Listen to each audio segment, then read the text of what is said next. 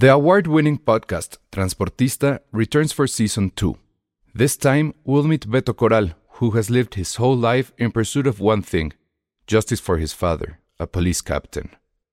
Captain Coral was mysteriously murdered shortly after leading the search block that captured and killed notorious drug lord Pablo Escobar.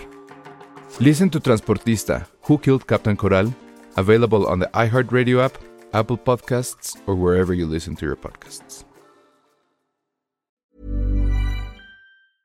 Hey, I'm Ryan Reynolds. Recently, I asked Mint Mobile's legal team if big wireless companies are allowed to raise prices due to inflation. They said yes. And then when I asked if raising prices technically violates those onerous two year contracts, they said, What the f are you talking about, you insane Hollywood ass?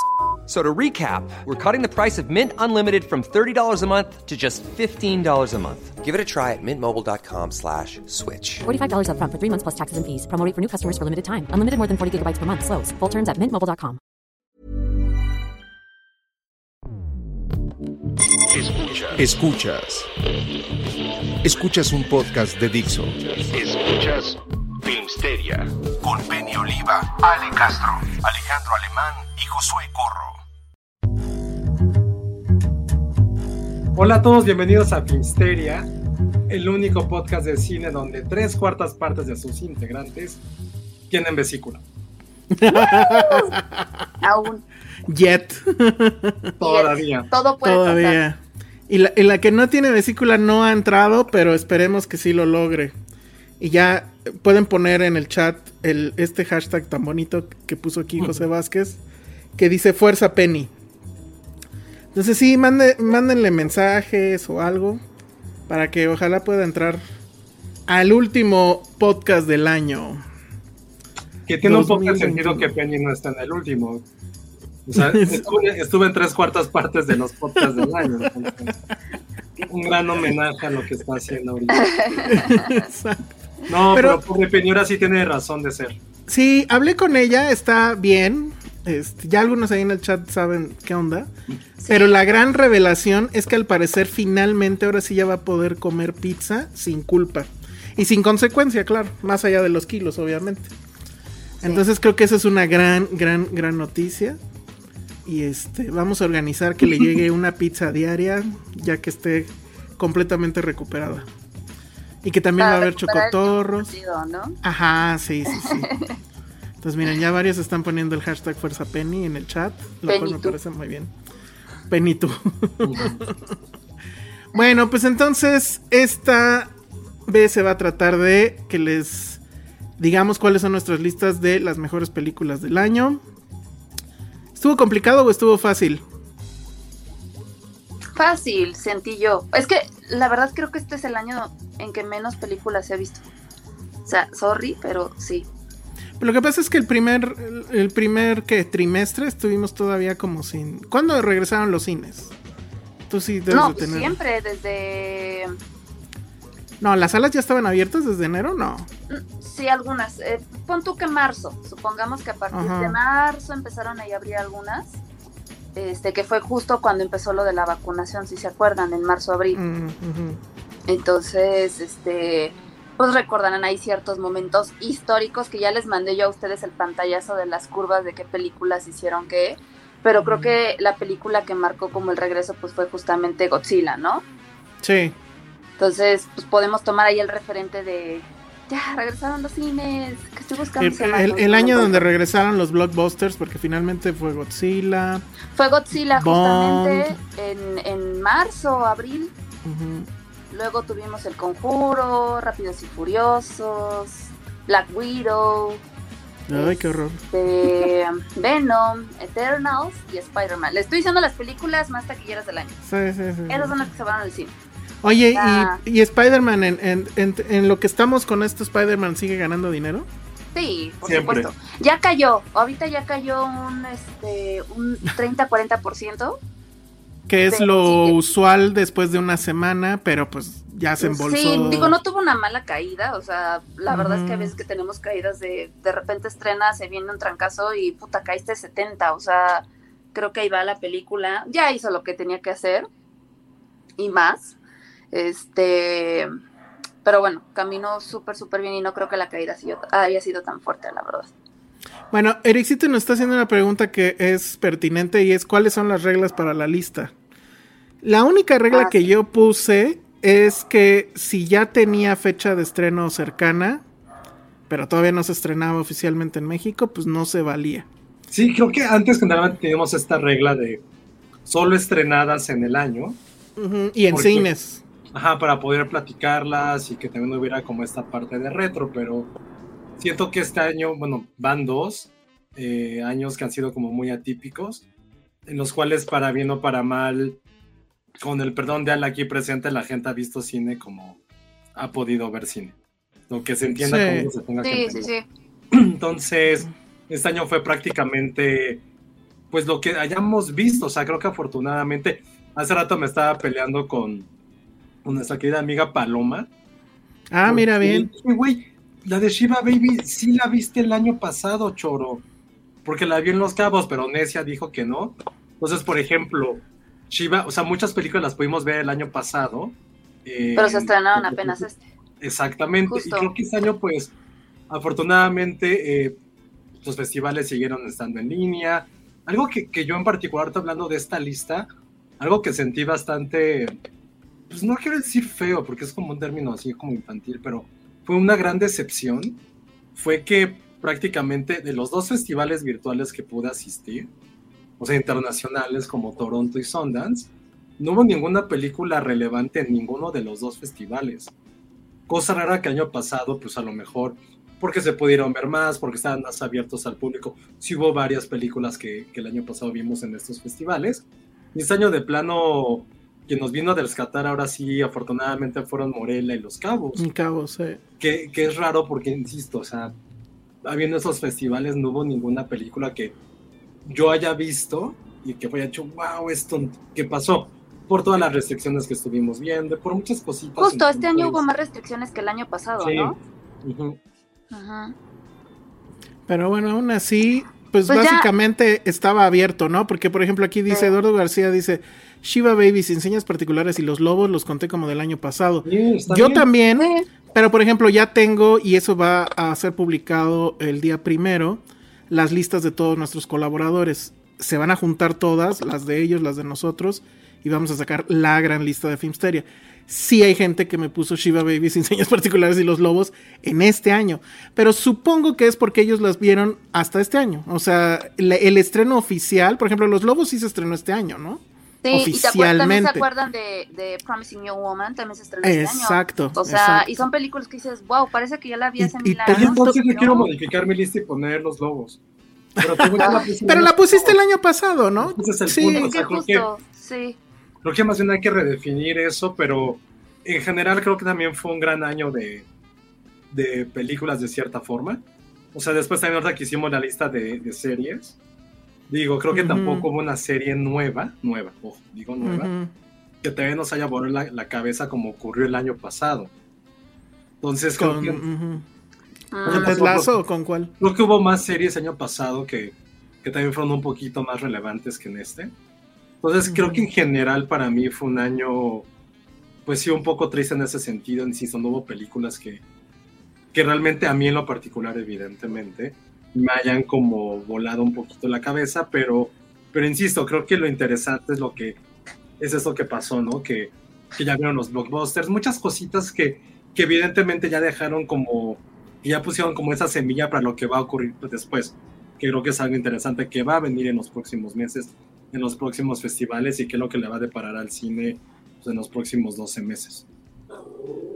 Exacto. Bueno, también, sí, cierto, hay alguien por ahí quien puso The Father también. Ah, pues fue esta. Este Paloma, ¿no? Ah, The Father, claro. No, Pero- Alan, ya no se puede cambiar. Ya lo hecho está hecho. sí, lo ya vi hecho, que hecho. también quiere cambiar. Sí, no, ya no. Adivinen quién puso Spider-Man en primer lugar. Bueno. La cara de Josué. Por- por- voy a guardar su anonimato. Deja de echar de cabeza a la gente. o sea, Ay, se va a publicar de todas maneras.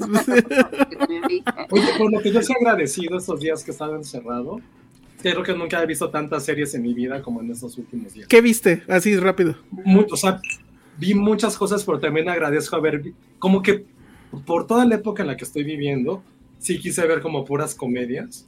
Ah, bien. No quise ver nada, nada grande, entonces la verdad sí me la he pasado muy bien viendo, viendo, este, viendo varias comedias, pero sí ya me eché como seis series en esta semana. O sea, digo, mini, series de 10 capítulos de media hora, entonces, por eso si No, quieren lo platicamos la próxima semana que, que a lo mejor podamos hablar de series. Y nada más quiero decir que oso, Ana Fox, hayas dicho que odi- que odiaste Apples. No, no puedo- esa, justo me estaba acordando No, de esa no película o sea, no. que no la he visto y ¿Dónde que el año pasado tú la... Tú la ¿Dónde es- ¿En qué plataforma está? La, la vimos, la viste en estaba para rentar. Tú la viste en Toronto. Ahorita yo sé que está para Ah. rentar. Ok. Pero sí es que nunca se estrenó formalmente. Oye, y justo esta, esta ya le va a dar una segunda oportunidad a Resurrection. Ah, bien. Sí. Que va a tener segunda temporada. Sí, le va a dar una segunda oportunidad. Sí, totalmente, totalmente. Bueno, entonces vámonos con. Bueno, seguimos esperando a ver si llega Penny. Pero si no llega Penny, entonces aquí ya tenemos a su avatar. Bueno, solo la, La voz voz, la la puede voz. hacer Ale. La voz la va a tener que hacer Ale, Pero exactamente. pásame, mándame entonces la lista por WhatsApp. No, les va a decir Ale que digáis. Ok, ahora, este. El único tema con Penny es que su lista son ocho peli son nueve películas. Uh, Entonces, ajá, no sé si se equivocó o a lo mejor nada más tiene nueve. Puede ser. puede Entonces, ahorita ya se las estoy pasando aquí a Ale. Y pues a ver, empezamos contigo, Ale, con tu lista, ¿no? obviamente vamos del 10, no vayas a hacer un Spike Lee. ¿Cómo que son este- Spiley? ¿No, no viste lo que hizo en Cannes?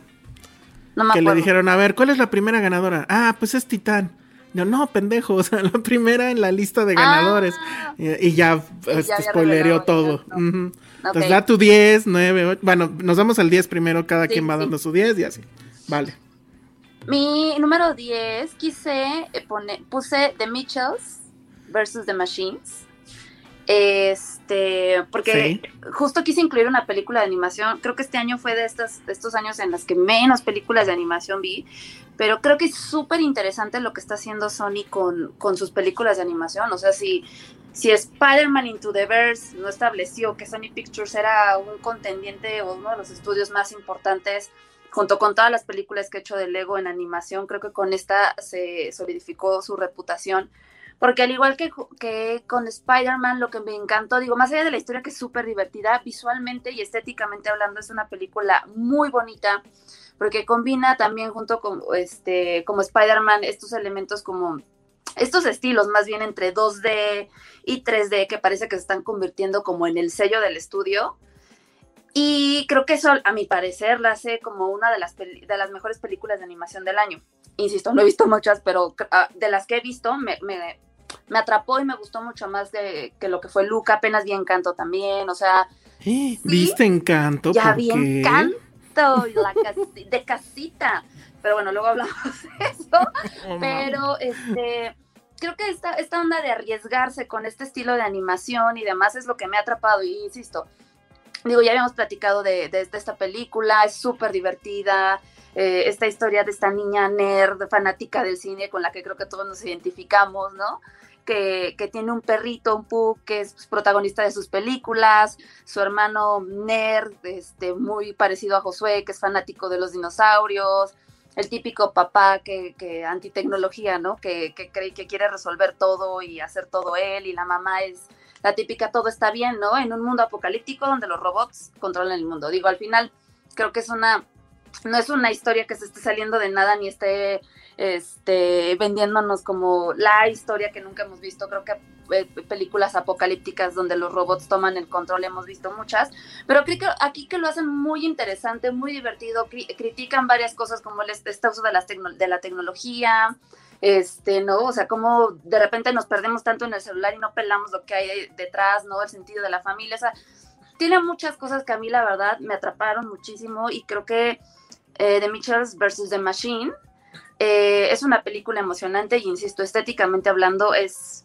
hermosa, ¿no? Entonces yo la verdad es que sí estoy muy esperanzada de ver ya la segunda de Spider-Man porque me está encantando todo lo que está haciendo Sony. Así es. Y lo, lo bonito de esto era el humor, ¿no? O sea, era un Sí, humor justo. que, que no, no se frenaba. Y todo este rollo de como esta estética TikTok, youtuber, Ajá. bla, bla, bla. Que, Sí, en- que o sea, que en papel podría ser. Ajá, que en papel podría ser horrible, pero la verdad es que lo resuelven muy bien. Sí. Entonces ese es tu número 10. Tu número Es 10, número Josué. 10. Eh, Ah, o pasamos al de Penny. Ah, Ah, no, que no tiene 10. No, no tiene 10. No oye, tiene de 10. eso nada, sí quisiera agregar que siento que para mí sí es la película de animación pues, más divertida del año, ¿no? O sea, Ay, sí. Eh, Mochi. sí, Luca lo hizo bien, en tanto, la verdad a mí no me, no me gustó. ¿Coco o Encanto, Josué? No, Coco mil veces, o sea, sí, por Bien. mucho. La, neta, desde la parte, no. desde la parte Cocolombia. de animación, o sea, Coco tiene una magia muy, muy grande en cierto sentido. Y Encanto sí se basa en, también es Colombia completamente. ¿Sabes qué pasa Pero con se, eso? Que pero se basa como, güey, pues es realismo mágico, es homenaje a García Márquez. Sí. Podemos hacer cualquier pendejada, porque es para García. Márquez. Entonces, la verdad, a mí me, me molestó un poquito. Aparte, sí no pude con su inclusión a la United Colors of Benetton. Era así como. Es- esa referencia nada más la captaron los noventeros. sí, no, no, no sé si. si No, yo creo que lo me ya nadie de- Lo que más me molestó de Encanto en cierta forma es que, güey, ya, ya Justin Lin Miranda, ya que se retire. un Sí, rato, sí. Sí, ya como que está haciendo, la Ay, está tu meca cagando, ¿no? Justin Miranda o Lin, como El único, el único momento que odié de una película que está en mi lista es cuando sale Justin Lin Miranda o como se llame. Pero bueno, ya hablaremos de eso. Lin Manuel. Miranda, ¿no? Lin Manuel Miranda, perdón. Ajá. Pero sus Ese canciones, o sea, metieron 80 canciones y creo que ninguna es memorable, son otras cosas. En cambio, la- a- ahorita Penny estaría cantando la de Poquitita Loco. Bueno, pero es que a diferencia de Coco, Coco sí se arraigó de una tradición que todo todo mundo conoce, o sea, hablando mundialmente y que es real, y con Encanto se inventaron una historia. Entonces, pues esa magia no la puedes comparar. Bueno, magia. Eh, estuvo Bien, bueno, esa fue la reseña de... Pero bueno, luego... Coco- Colombia. No creo que sea la mejor animación del año, la de Mitchells, pero sí la más divertida, la neta. Es la más divertida, sí, eso. Sí, y también es un súper homenaje al cine, que no te lo meten como en your face, pero sí está, es increíble, la verdad. Bueno, pues entonces ahí está. El número 10 de Penny es... No puse el número... No puse Ay, 10. perdón. Mi nombre... Ah, no, pero ya no tiene 10, tiene 9. No, vamos a pues di, di eso, que no tengo, no tengo el número 10. Hola, y soy Penny, no tengo número 10. Bueno, Se me olvidó. ya, ok, eso fue Penny. Y entonces ahora sí, Josué, tu número 10. Así vamos a estar de... Bueno, que va. Mi número 10, eh, y no sé por qué mucha gente no la ha puesto, a lo mejor no, no todo el mundo la ha visto. No, pues no, pues es que no. No, pero incluso como en listas es Belfast. Yo sí la Muy puse, bien. pero no está en mi 10. Pero ya que la tocas, la menciono también. Sí, ¿no? ¿De una vez? No, sí está, sí está, exactamente. La mía sí está, pero déjame buscar en qué lugar la puse. En el 7, creo. Ah, sí. Así es. Sí. Entonces, a ver, hablen de Belfast, porque yo la verdad es que ni la he visto. No sé si te vaya a gustar, en primer lugar, pero bueno. Belfast, la película que ganó en el Festival de Toronto, la Roma de Kenneth Branagh. Sí es su Roma, no tiene nada de malo decirlo. Es un, pero con mucho mayor, mucho más corazón, mucho más emotiva. No quiero decir que la anécdota sea buena, mejor o peor que Roma, pero sí mucho más emotiva y con mayor corazón, e incluso la diría hasta más honesta que lo que hizo Cuarón, ¿no? Aquí no va a haber, no hay sus, ¿cómo se llama? Yalitza. Tus yalitzas. No, pero ¿cómo se llama el personaje? Ah, ¿Los este. No. Coco. Ah, no. No, y cu- no me acuerdo, se me olvidó. ¿Cómo se llame? Yalitza. Como sea, como Ya sea. nos, sí. nos olvidamos. ¿Qué es lo que hace eh, realmente Belfast? Es la perspectiva de una familia que está en un deterioro social en Irlanda a través del punto de vista, ni siquiera del, del Leo se morrito, que es, el, que es el personaje principal, sino de lo que hay alrededor, de la relación de sus papás, la relación un poco caótica, los abuelos que en esta parte muy mexicano, muy mexicano sinceramente, ponen a los abuelitos como estas figuras que, hablando otra vez de Coca, aquí sí entiendes ese amor que hay por los abuelos y de los abuelos hacia los nietos, que es algo que Ay, yo que siempre me he quejado. Es algo que yo siempre me he quejado mucho de Coco, y ustedes lo saben, que nunca he sentido esta conexión entre, entre Miguel y el mueble ese que es la... la- Ay, pues tú, pero los que sí tenemos Ajá, abuelitos, los que No, sí no. tenemos abuela. Pero Ajá. ¿qué hace la Coco? Nace ahí como luchadora Coco y todo, todo en, en mueble. Pero en esta película en Belfast sí tienes ese amor, esa conexión que hay, ¿Sí se entre, mueven? que hay entre diferentes generaciones. Sí. Y cómo, sient- cómo también captas cómo realmente para un niño su mundo es su familia, sus amigos y la escuela.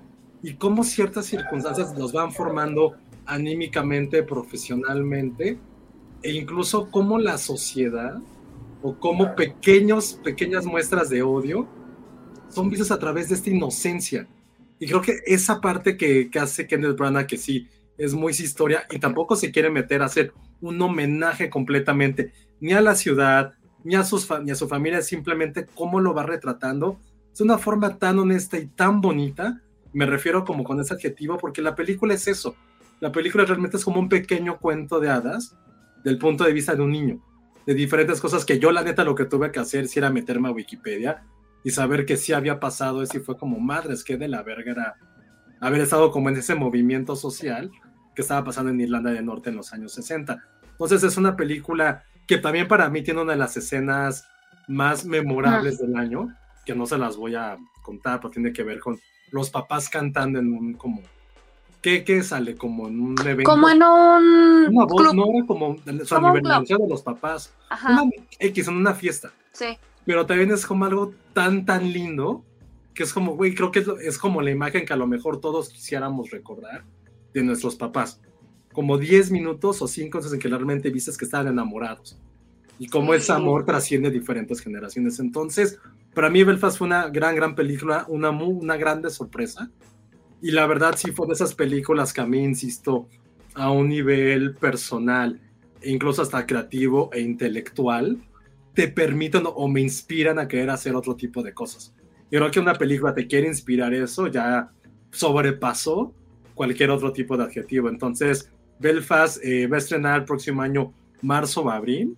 Véanla. Eh, para, para premios está empezando a sonar. Insisto, no ha hecho mucho ruido, porque tampoco es que le hayan hecho esta como mega promoción alrededor. Y porque también Kenneth Branagh es un director como de otras ligas, no está muy clavado en querer hacer su publicidad ni querer ir por premios. Pero es peli festivalera, no comercial. Eso es lo que pasa. También el blanco y negro a la gente en público, y lo digo real, en general, como que ven una película blanco y negro y dicen, ay, no. Pero dense el chance de ver esta película. O sea, creo que ahorita lo que dice Josué totalmente.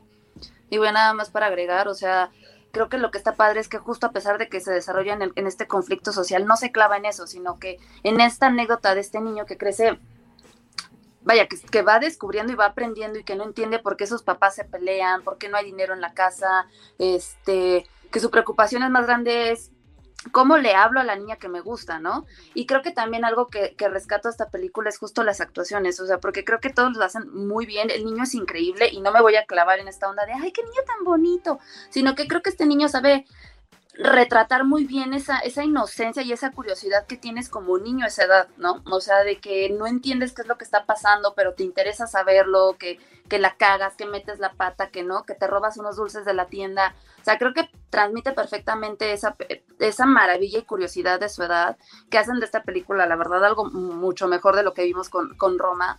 Entonces sí, dense el chance de verla. Estrena según yo en abril. Ahorita justo pensaba abrir el, el competitive que de hecho les mandé hoy este, actualizado para ir viendo cómo, cuándo van estrenando las películas que vamos poniendo. Entonces, déjenme ponerlo. Bueno, pero entonces esa es tu número 10, ¿verdad, Josué? Sí. Y la mía es la 7. Y en, y en el caso de, de, Ale es la 7. Yo no la he podido ver. Ustedes la vieron en festival, ¿no? Este, en, en, Cabos. 24 de febrero estrena. Ah, perfecto. Entonces por eso, por eso es que entró en la lista. Nos estaban preguntando si ya estrenó. Bueno, ya saben, en, en el 24. Eh, está este superchat de Jack Fan que dice, para decir el musical hecho por Telemundo llamado In the Heights se llamaba, ¿no?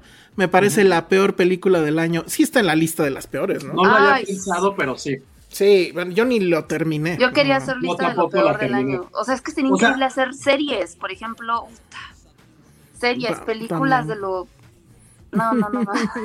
Pero insisto, neta, ya que, que que algo le pase a Justin Miranda o Lin Manuel Miranda. Lin Manuel. En serio, que, que alguien, o sea, no hay nadie que Ni le digas porque al rato. no me importa, pero está cabrón como sigue consistentemente en lo peor que hemos visto en los últimos dos años. Ajá, eso sí es cierto, ¿eh? Es coincidencia, o sea, y les cosa, yo no sé que este imbécil había hecho las canciones para esta musical, ya después me enteré y fue como, güey, basta, please, basta. Para, para Colombia yo tampoco sabía. Stop Trying Lin Manuel Miranda De repente Happening. estaba escuchando y como... La de Tic Tic Boom Miranda, también es de él o Como mierdas vaya la canción de la familia Miranda, bla, bla, bla, bla, bla, bla. ¿Quién hizo esta mierda? Me metí así como a Wikipedia mientras veía la película y dije, ah, pues es idiota, claro. Claro, ¿qué más? ¿Qué más va a, to- ¿qué más va a tocar ese desgraciado y arruinarlo? Mira, ahí está Jiménez Liman, ya dijo que no va, no va a tolerar este slander de Luis Manuel. No, Bueno, Jim, o sea, algo decente aceptamos que ha hecho que le va a acabar y lo, y lo decimos, se va a acabar. o sea, pero últimamente, híjoles. O Sí, sea, lleva, o sea, lo único que ha hecho bien, en teoría, y tampoco la aguanté, es este, la que ama a Penny, ¿cómo se llama? Este, Pero es una obra de teatro, no cuenta. ah, la, ajá, la que es No, obra no de cuenta. teatro. No, No, no cuenta, cuenta, no, no cuenta. Perdón, pero no. Qué, no- qué bueno que ni la puso. ¿Sí fue de este año o fue del año pasado? Ajá, no, fue fue, este año, fue sí de fue este este año, año, ¿verdad? Yo creo que esa era la 10 de Penny y ya se fue. Bueno, mi 10 no le va a gustar a nadie, pero a mí me gustó mucho. Está en pocas listas, o de hecho probablemente no está en ninguna. Entonces por eso la puse, la verdad. es para joder. Más Y es, y es Wrath of a Man de Guy Ritchie. Eh, ya lo habíamos la comentado vi. aquí. Me parece que es el gran regreso de Guy Ritchie. O sea, después de haber. eh, pues de haberse convertido en este fenómeno y que. Como que su estilo estaba muy marcado. Después se va y hace mucha porquería.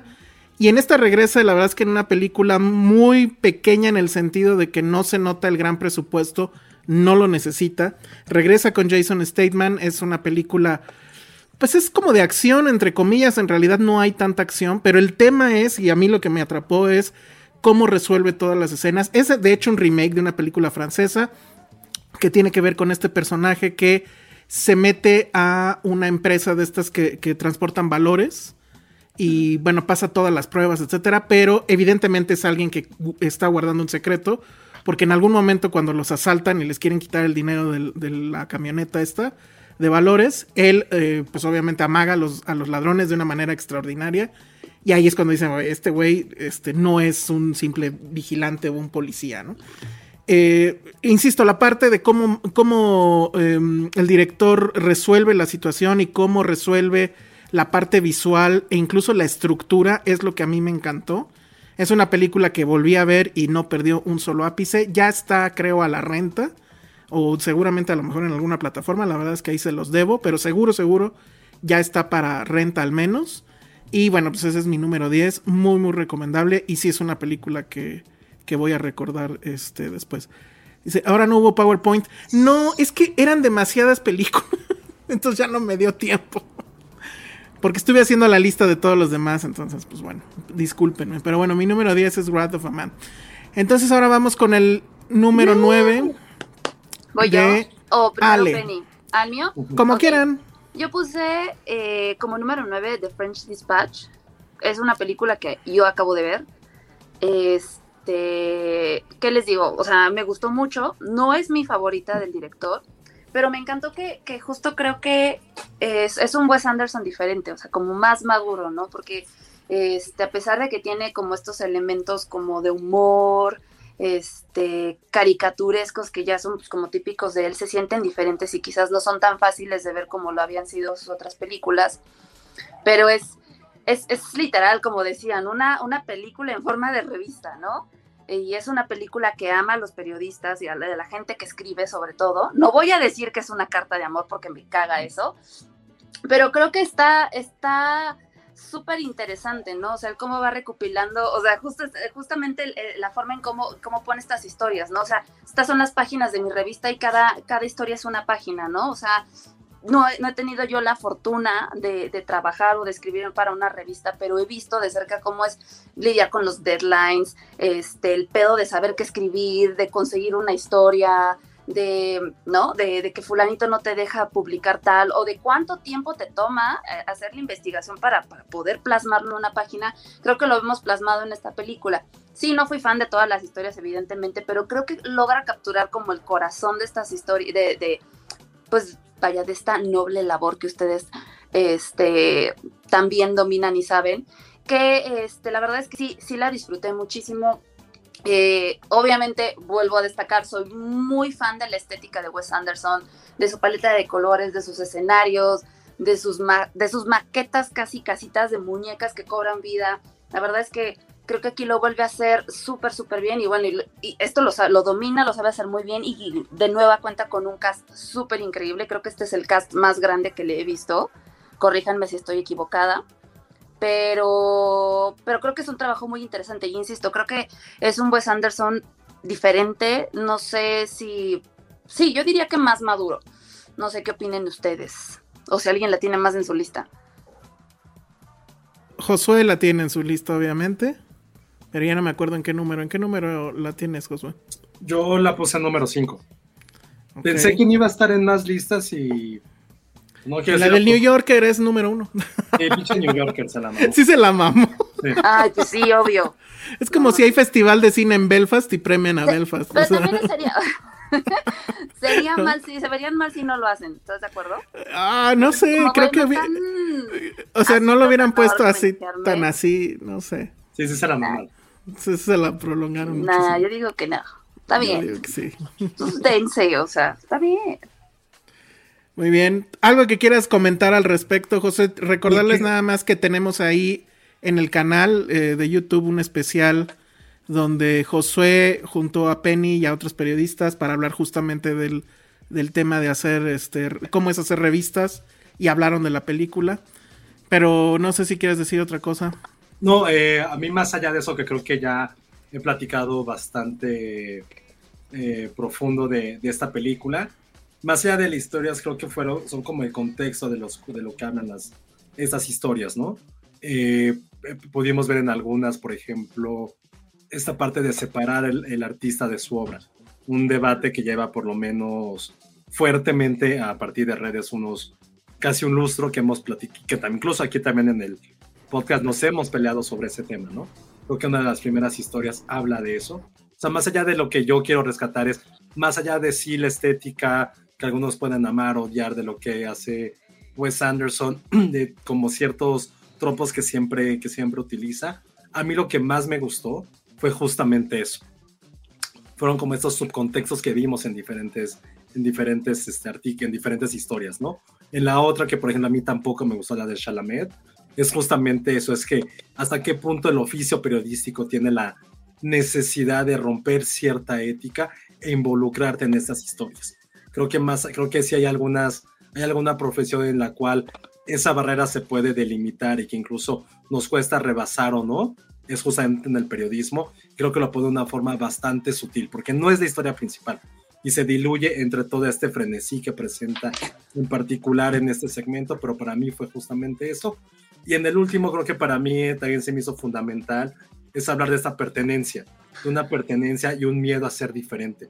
La diferencia eh, en que radica sea por tus preferencias sexuales o por el, tu lugar de origen. Entonces creo que es una obra muy madura, una obra que a lo mejor no se pueden distinguir esas historias de las cuales les hablo a primera instancia porque el amor o el, o el odio hacia el director es a veces mucho más grande, porque también este casi como lo, platicamos, como este McGuffin acerca del quehacer periodístico o del hacer revistas, es mucho más fuerte a una primera instancia que esas pequeñas subtramas que para mí fueron algo bellísimo de lo que hizo. Para mí fue un guion que me dejó, que me impactó, que me gustó mucho y que sí me, me dio un poquito tanto como en el corazón como, como un poquito como en las vísceras.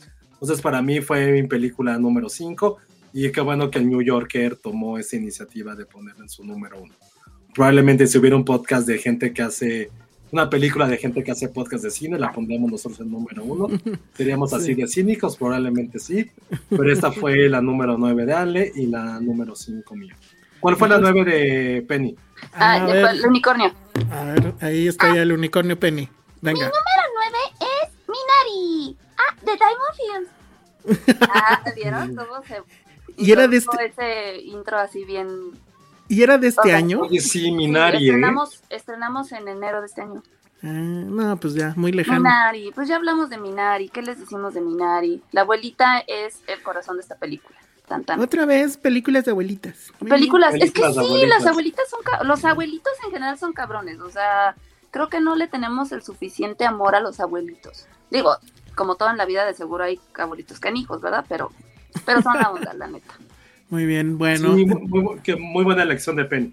No la Exacto. recordaba que fuera. No sé si la puse el año pasado, pero Yo sí me Yo acordaba, sí- pero yo la puse el año pasado. según Yo estoy seguro que la pusimos el año pasado. Sí, yo también. alguien me preguntó, ahorita que posté hoy lo de las listas, y justo alguien me preguntó, oye, ¿qué película como que nadie le importó de, del año recomendarías? Y se los juro que le dije Minari. Entonces, Ay, igual ustedes, si no la han podido ver, creo que ya, ya está en Amazon Prime, ¿ale, ¿no? Sí, está en Prime. Este, sí, échenle un ojo. Creo que es una anécdota, una anécdota muy bonita. Este, ya la platicamos cuando estrenó a principios de año. Este, la estrenamos en marzo, ahorita que me acuerdo, no fue en enero. Y, y- y fue la, una de las contendientes a, a mejor película en la pasada entrega de los Oscars como película Ujú. extranjera. Al final, la única ganadora fue la abuelita, porque insisto, es un papel muy padre, muy bonito. Este, en el que se ven involucrados, o sea, trata como diferentes vertientes, tanto como de la, eh, lo que es la migración, ¿no? O sea, este, el- o sea, esta onda de, de, de las choque de culturas, este, igual otro, pues no coming of pero sí la, la historia de un niño que también va creciendo, pues, en- entre un mundo en el que se ve dividido, ¿no? O sea, como entre sus raíces y entre lo que él, pues, con lo que ha crecido y en lo que ha vivido, ¿no? Este, esta lucha por por sobresalir, por crecer, por sacar a tu familia adelante. Creo que es una historia muy bonita y, y que sí vale la pena verla. O sea, a mí sí me gustó Minari. La verdad es que yo no la incluí, sí me acordé. Obviamente me acordé, pero dije, es que según yo la puse el año pasado. Pero Sí, según yo todos la pusimos, según yo todos la pusimos el año Según pasado. yo sí. Porque además estuvo en los Oscar, entonces sí ya la, ya la traíamos ahí súper bien registrado. Bueno, entonces ahora viene el número 9 de Josué. Ah, sí, cierto, perdón. Número 9. Ah, mi número 9, La mano de Dios. Chan, chan, chan. Ya, no la he visto. Todo mal. No la he podido ver, no me ha dado la vida. Pero cuéntenme. ¿Tú la pusiste, Elsa? No está en mi top 10 y les voy a decir por qué. Me pareció que la película va así increíble en, el inicio, pero hay cierto, es que no quiero contarlo, digo, la vez pasada prácticamente les contamos todo, pero hay cierto evento que es muy trágico, por así decirlo. De ahí en adelante siento que la película se pierde un poco. O, o empieza a caer en lugares comunes. Pero el inicio que es este personaje que es un adolescente, que bueno, todos sabemos que es sorrentino, y cómo hace la descripción de la dinámica de su familia, que es la, en teoría es la típica familia italiana, ¿no? De, de grandes comilonas en mesas así largas y de paseos y muchísimas cosas, y que incluso involucran eh, temas de infidelidades y etcétera. Creo que todo eso me parece que es fabuloso, creo que es lo mejor de la película. La famosa tía Patricia, que in- impresionante. Saludos a Pati. Exacto, pero después de eso, yo siento que sí la película cae, cae mucho y, y no sé, ahí, ahí lo que yo te quería preguntar, Josué, es, digamos que ya podemos hacer una trilogía de este tipo de cintas, ¿no? Que es directores regresando a su adolescencia, Ah, sí, claro. infancia. ¿Cuál es la mejor? ¿Roma, este, Belfast o La mano de Dios? Diría imagino. Licorice Pizza, pero bueno. Ah, bueno, pero es, es la infancia de él. Ya Sí. que hagan un Criterion Collection de esas cuatro Uy, no, pues entonces ya sé cuál es. Un poco, pero a diferencia, o sea, bueno, a diferencia de las tres, Ajá. la que es más clara de véanme, véanme cómo soy un director de cine es esta. Mm, En las demás, como que, o sea, en Roma nunca ves este A Cuarón decidiendo, claro. a Cuar- Ujú, ajá, Cuarón como teniendo una epifanía.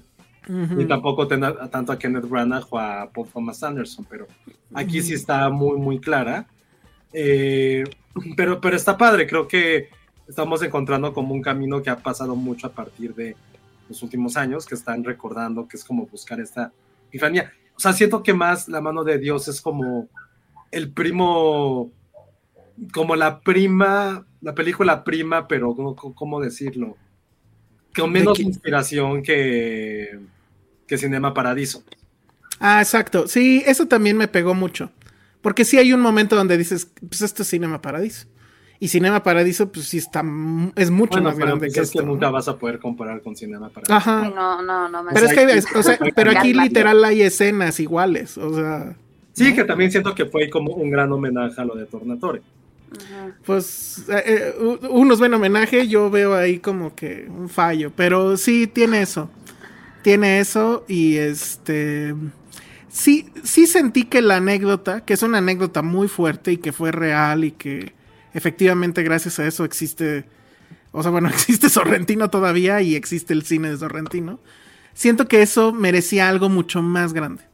Y, y- justo esa parte donde ya tiene que lidiar con el duelo y, y reinventarse, por así decirlo, o decidir qué hacer con su vida, siento que no está del todo logrado. Ya es una es la parte de la cinta que no me gusta. Entonces por eso no, no entra en el 10. Sí va a entrar en mi en las 22 del dos- de- en las 21 de 2021, pero no no entró en el 10. ¿Cómo está eso? ¿Qué es eso de la misoginia? Explíquenme. ¿Cómo He por? escuchado quejas de esta película es misógina. Pues no sé. No veo dónde. No sé si es por el personaje de la tía. Pero no creo que eso caiga en misoginia. O sea. Ni siquiera había escuchado eso. No, la verdad es que Yo yo, ni lo he escuchado, Digo, efectivamente. no la he visto y tampoco he escuchado. no, pero- no, no me bueno. parece que sea. Ay, no, ya, bájenle. Es una O sea, carta de amor a las carta de tías. amor se va a mutear. A, a las tías. En este podcast acá. no se permite esa frase. Lo siento. Bueno, pues entonces ahí está la mano de Dios. Que tú. Solamente la tiene Josué. No, tú también la tenías, Ale, ¿no? Ah, no, No, que no yo la no la visto. tengo, yo no la vi. Muy bien. Ni la puso, no, creo No, que Penny ni la vio. Penny. Ah, Penny, sí es cierto, pero Penisaurio. no. no, la puso. No, creo no, que la Penny no la ha visto. No, no la he Exacto. visto. Ah, pero Penny sí puso en su 8 de Ajá. Mitchells vs. The Machines. Eh, compartimos un amor, Penny y yo. Es que la vi y, y- y me identifiqué. 8 es de Mitchells vs. The Machines. Me No identifiqué porque yo tampoco me pelan y, y hago películas. Porque me Ya. gusta el cine. Ajá. bueno, Bueno, entonces ya- ¿Cuál mi número 9 reversa? sí fue La mano de Dios. A mí sí me gustó, me impresionó mucho ciertas escenas. Creo que lo que más me gustó fue justamente la relación familiar después de, una- de un accidente, de una tragedia. De cómo tratas de sobrevivir, cómo sobrevives con tu familia cercana. Creo que tiene muchas partes oníricas que, que a veces se me hicieron bellísimas de cómo lidiar con la tragedia, ¿no? Hay un, hay un momento en el cual él está como una pequeña plazuela, llega como un hombre con una modelo, que sí es como estar dentro de un sueño. Entonces, creo Mm. que son esos diferentes elementos que a mí en lo particular me gustaron mucho. Digo, tampoco es que 9 sea como el lugar más alto. Yo lo hubiera, me hubiera gustado tener en un lugar mucho más top, mucho más arriba. Pero sí, evidentemente hay momentos, hay momentos de la película que sí fue como de, ah, está siendo muy redundante.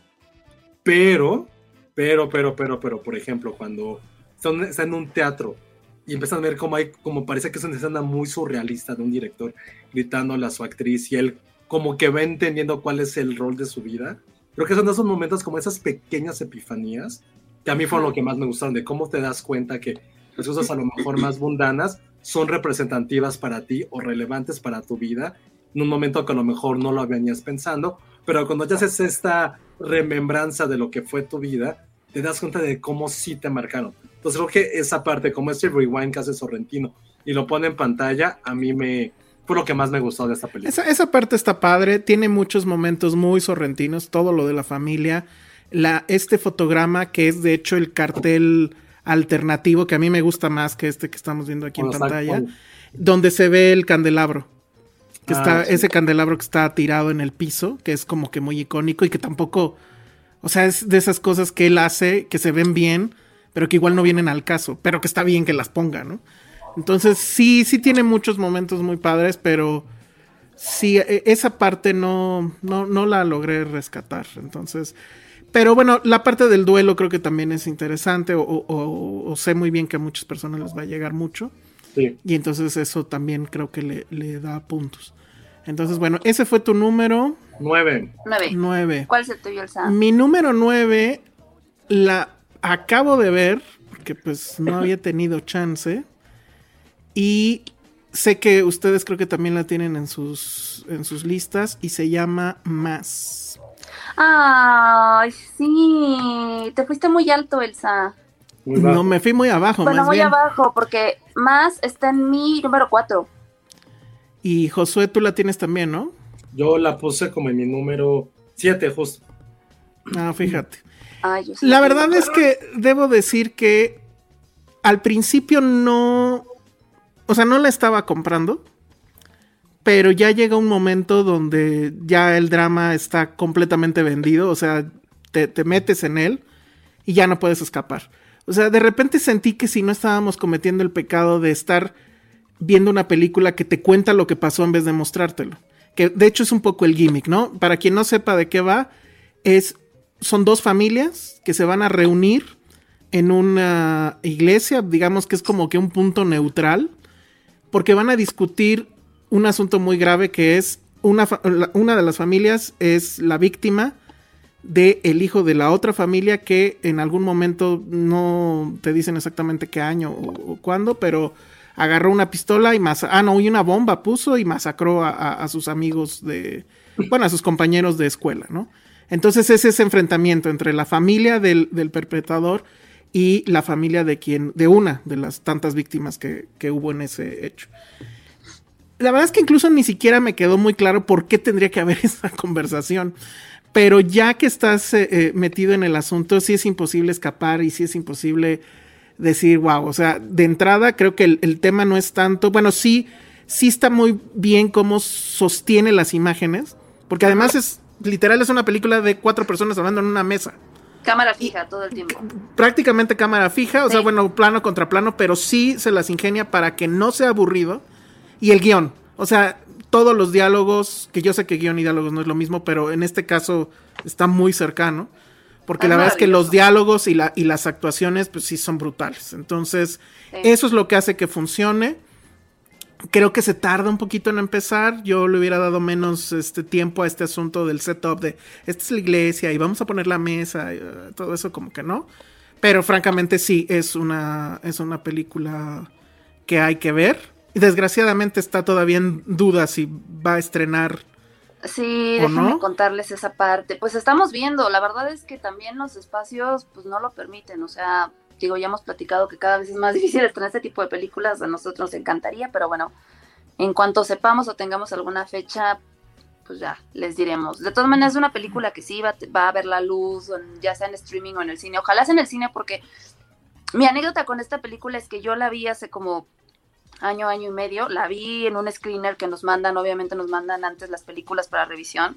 Y no es lo mismo, o sea, la vi ahora en cabos, en pantalla grande y me atrapó por completo. O sea, te lo juro que, que sí llegó un punto en el que dije, hoy quiero llorar. O sea, este, creo que las actuaciones de estos cuatro actores son impresionantes. Destaco aquí a, Marta Pimpton y a Ann, que lo hacen increíble, que son las dos mamás. Lo hacen increíble, increíble, porque justo esta película, o sea, sí trata de este tema fuerte y a lo mejor uno dice qué necesidad, ¿no? Pero al final creo que uno sufre esta película, pero termina siendo liberadora, ¿no? O sea, como que te involucras tanto en esta, en esta historia, porque digo, y a mí no ustedes, a mí me pasó que hubo momentos en la película que yo me hacía la pregunta si de neta esto es real, o sea, ¿qué tan realista es esto y cuántos padres, porque pues, sí, lamentablemente cuántos padres no se han enfrentado, no se han enfrentado a esta situación y lo viven día tras día, noche tras noche, año tras año, y no ha de ser fácil, ¿no? O sea, ¿cómo aprendes a perdonar, a dejar ir,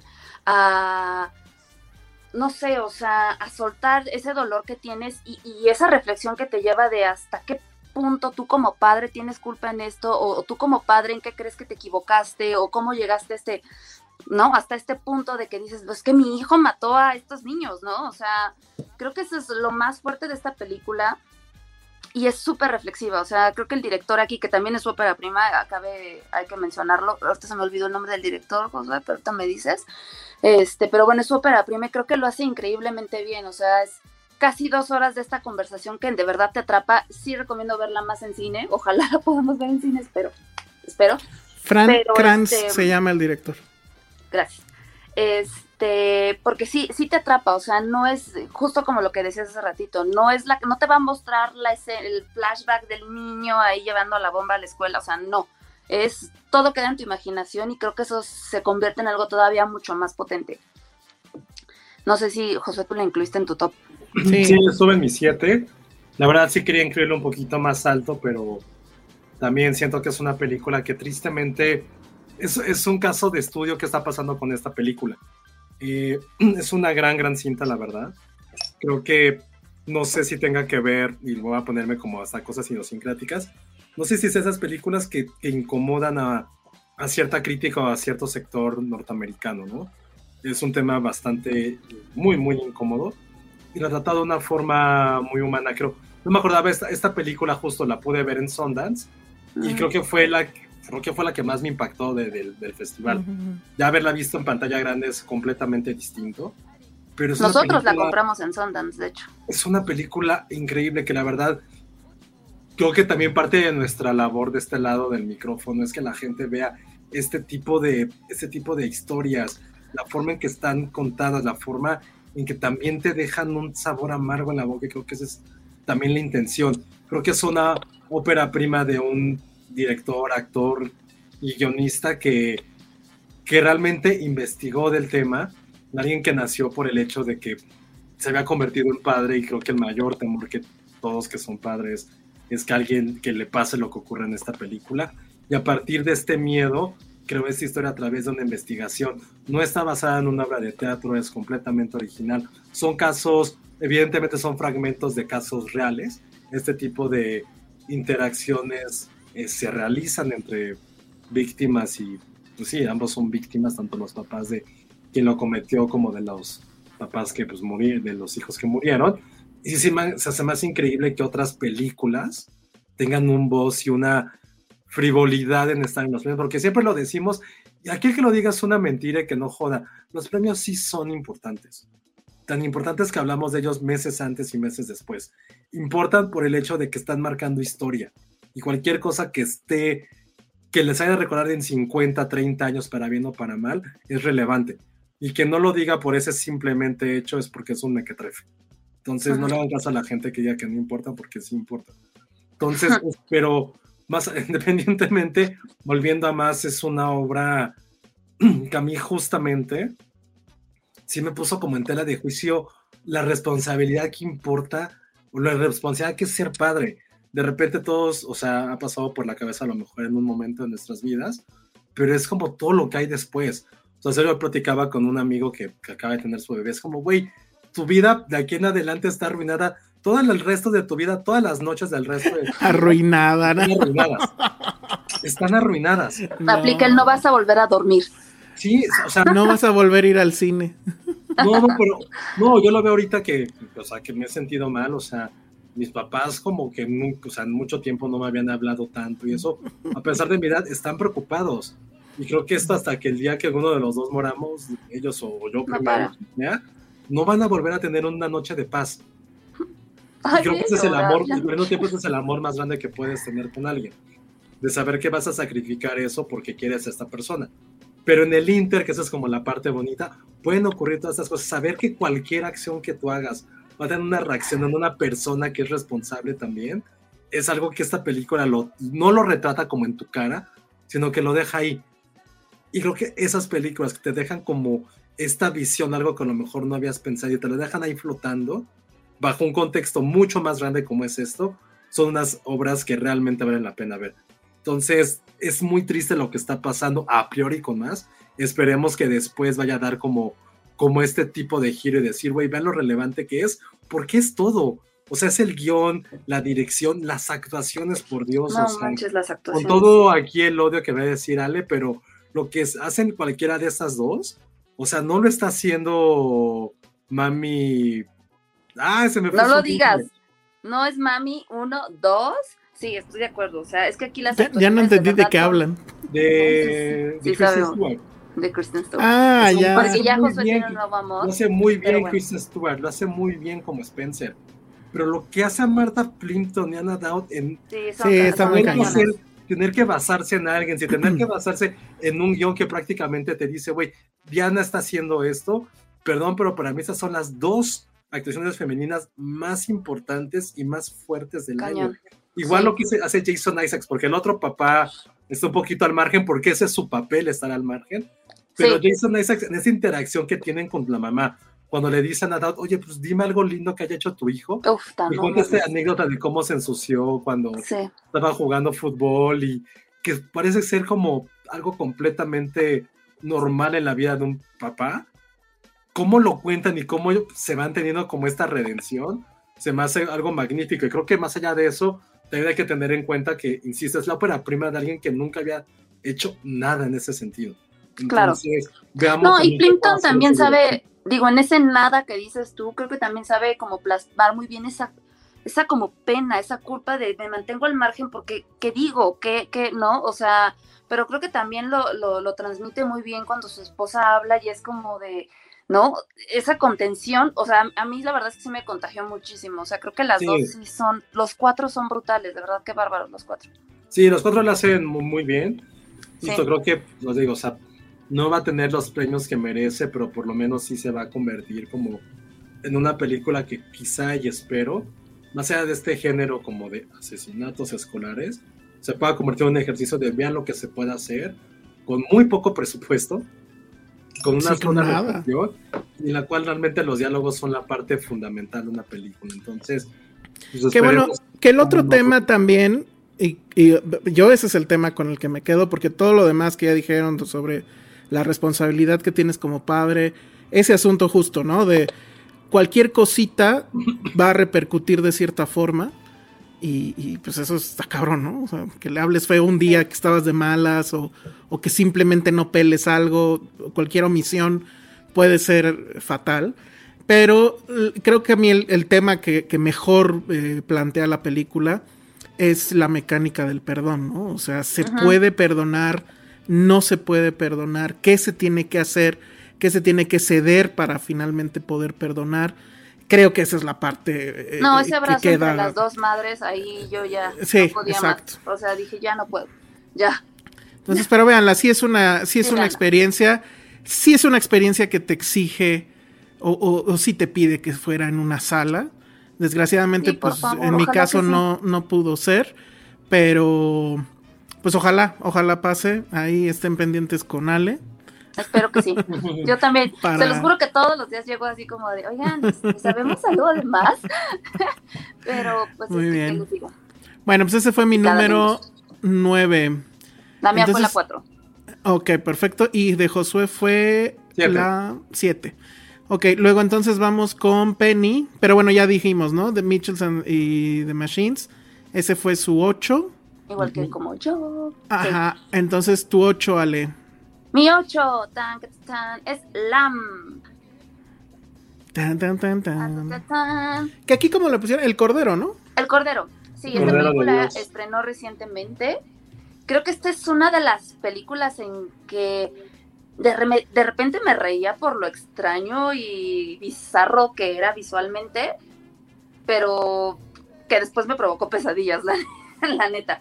Digo, para los que no sepan Lam, de qué trata Lam, la pongo en contexto. La película se desarrolla como en una honda zona rural en Islandia, si me no recuerdo, donde vive un matrimonio, ¿no? Este, completamente aislado de la civilización y donde se dedican a criar como ovejas, ¿no?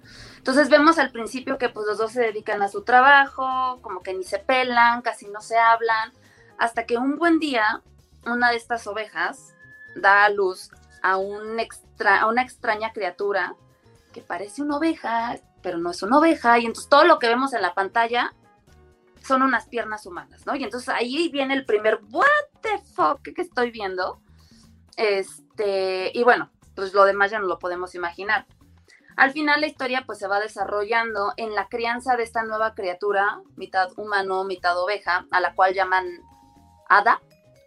Este, y que al principio pues sí es como espeluznante, es aterrador, pero a mí lo que me pasó con esta película es que llegó un punto en el que no pude evitar desarrollar esos sentimientos maternales que hemos visto incluso con los animales, ¿no? O sea, todo el mundo hemos visto el videíto del chita que, que, se iba a comer al, al, corderito o, al venadito este y al final no se lo come porque dices que es un bebé, ¿no? Y entonces lo adopta. O sea, historias de ese tipo lo hemos visto, al típico perrito que adopta gatitos, ¿no? Este, porque perdió a sus perritos, entonces adoptó otro gatito, ¿no? O sea, como que creo que estos instintos los tenemos todos, todos los seres vivos lo tenemos, y creo que se plasman perfectamente en, esta película, ¿no? Eh, la película habla como pues de estos sentimientos que tenemos, de la pérdida, del dolor, de la crianza, de la paternidad, y, a lo largo de la película vamos viendo que, eh, pues en, en, el caso de estos personajes que viven completamente aislados, que están ellos dos solos en este mundo, pues sabemos por ahí, por ciertas escenas, que ellos ya perdieron un hijo, ¿no? O sea, lo sabemos cuando eh, de repente vemos que hay unas tumbas, ¿no? Este, por ahí por los maizales, o cuando de repente sacan la cuna, que es muy perturbadora esa escena, que sacan una cuna ahí toda empolvada para que la oveja duerma ahí con ellos, es muy perturbante.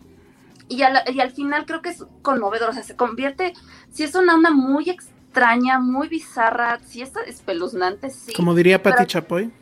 Sí, como diría. Extraña, pero... pero al final es muy conmovedora porque inclusive no solamente vemos esos sentimientos hacia ese ser, sino que vemos que ese ser o esa criatura desarrolla ese amor por sus padres, por la, por esos seres que la, que, que, que la han cuidado, que la han, que la criaron, ¿no? Que la hicieron quien es, y es, es al final es, es, esta onda, esta paternidad y esta pérdida que, que digo, güey, o sea, qué gran anécdota, qué, qué manera tan original quizás de, de, presentarla. A mí me encantó muchísimo, o sea, insisto, si es de estas películas que yo decía, ay, no mames, salía la cunita y yo así de, no mames, están locos estos güeyes. Pero conforme va avanzando la película, sí, sí de repente dices, güey, qué padre, qué bonita, fa o sea, qué bonita familia, comillas, comillas. Este, y te importa lo que les pase, y te importa que la ovejita sea aceptada, y te importa que, ¿no? Que estos personajes sean felices. Este, al final, pues sí, obviamente entran ahí elementos como más oscuros, que bueno, véanla, la verdad es que es una película que vale muchísimo la pena ver. No sé si siga en cines todavía, estrenó hace, estrenó un poquito antes que Spider-Man. Estrenó, estrenó esta semana. Estrenó no, esta ya semana. Estrenado. Estrena esta ah, semana. Ah, qué bueno. Es que Estrena mañana, de hecho, ¿no? El 30. Ay, no sé. Según yo sí. En lo que checas, Cintia Salmerón dice la vida que retratan en Lambes como vivía en la granja. o sea que ella ya la vivió. Eso me parece muy bien. Ah, bueno, me parece pues perfecto. Ah, el 30 de diciembre. Ay, sí, véanla. Por favor, véanla. Denle un chance a esta película. Creo que es súper interesante. O sea, open mind, porque sí, sí, sí dije, ¿qué es esto? O sea, sí llega, empieza la película y dije, what the fuck, y sí te da miedo, pero al final creo que conforme va avanzando y vamos viendo como todas estas vertientes, creo que te, te, envuelve completamente, o sea, sí, sí vale la pena, a mí me gustó muchísimo. Solamente la tienes tú, ¿verdad? ¿Tú no la tienes, Josué? No. No. Ok, es que esta también se pudo haber llamado Metáfora the Movie. Ay, que tú no, ¿No? le entendiste, ¿no? no, al final es que tengo una interpretación, pero no sé si es la correcta. No lo quiero discutir porque todavía está por estrenarse. Leon okay, Kane dice, al final sentí que fue como moraleja de no hacer de tus mascotas tus hijos. Creo que esa es una, pero va más allá. Eh, la verdad es que sí es bastante perturbadora. Siento que también me la spoilería a mí mismo al ver el tráiler. Creo que haberlo visto sin saber nada sería hubiera sido más interesante, ¿no? Pero bueno. Eh, si no han visto el tráiler, no lo vean. Sí, vayan de preferencia no lo vean. Sí, vayan y, a ver la película. Y quédense con el bonito póster y, y, así tal cual vayan a, vayan a verlo. Entonces, bueno, pues ese fue tu número. Mi número 8. Sí, tu 8. número 8. Entonces sí. viene el de Josué. Que ahí ya vamos a tener también otra repetida, según yo. Mi número 8 fue un documental que también pude ver en fue la última película que vi en, en Sundance. Y la verdad fue porque había, eh, leí muy, cosas muy buenas. Y fue la última eh, película que vi. Y la verdad fue una belleza de película. Se llama Summer of Soul. O La Revolución no va a ser televisada. Hmm. Una película que es el Woodstock negro prácticamente.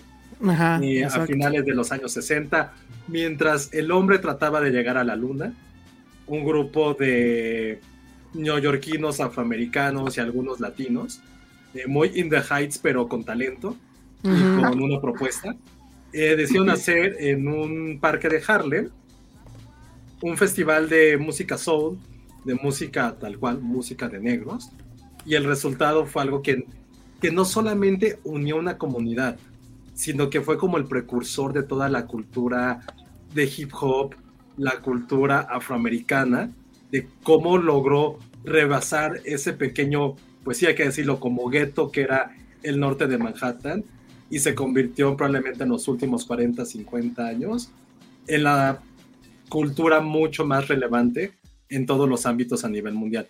Entonces es un documental que más allá de, de tener como de verlas, de ver a la gente que sí está cantando. Eso es algo que yo no había, no sabía, sino que también así vendieron la película cuando estaba como en su promoción entre comillas en Sundance, es que nunca se había visto estas imágenes, que fueron años y años de recopilarlas.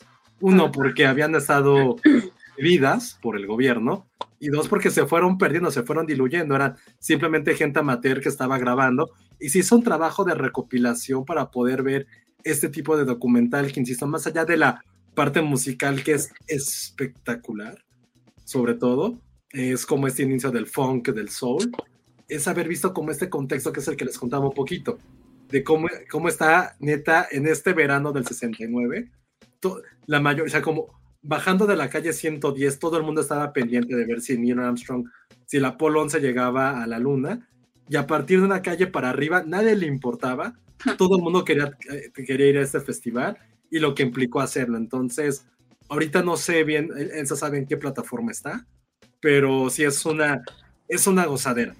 No es, insisto, no es como un musical, un documental de, de música, un documental musical o un concierto que ves.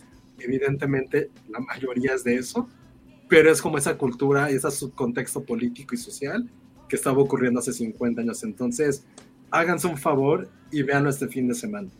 Bajen el soundtrack, el soundtrack está en Spotify. Está en Spotify el playlist. como, sí, como ah, Summer está of en Star Soul. Plus, están diciendo.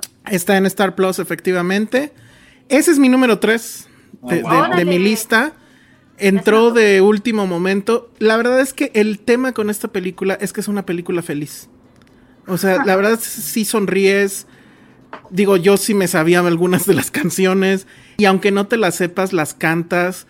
Eh, efectivamente, como dijo Josué, este es un, es un documental que yo sí lo comparo con el de los Beatles, el de Get Back, porque estamos hablando de dos cosas que sucedieron, pero que no todo mundo las había visto.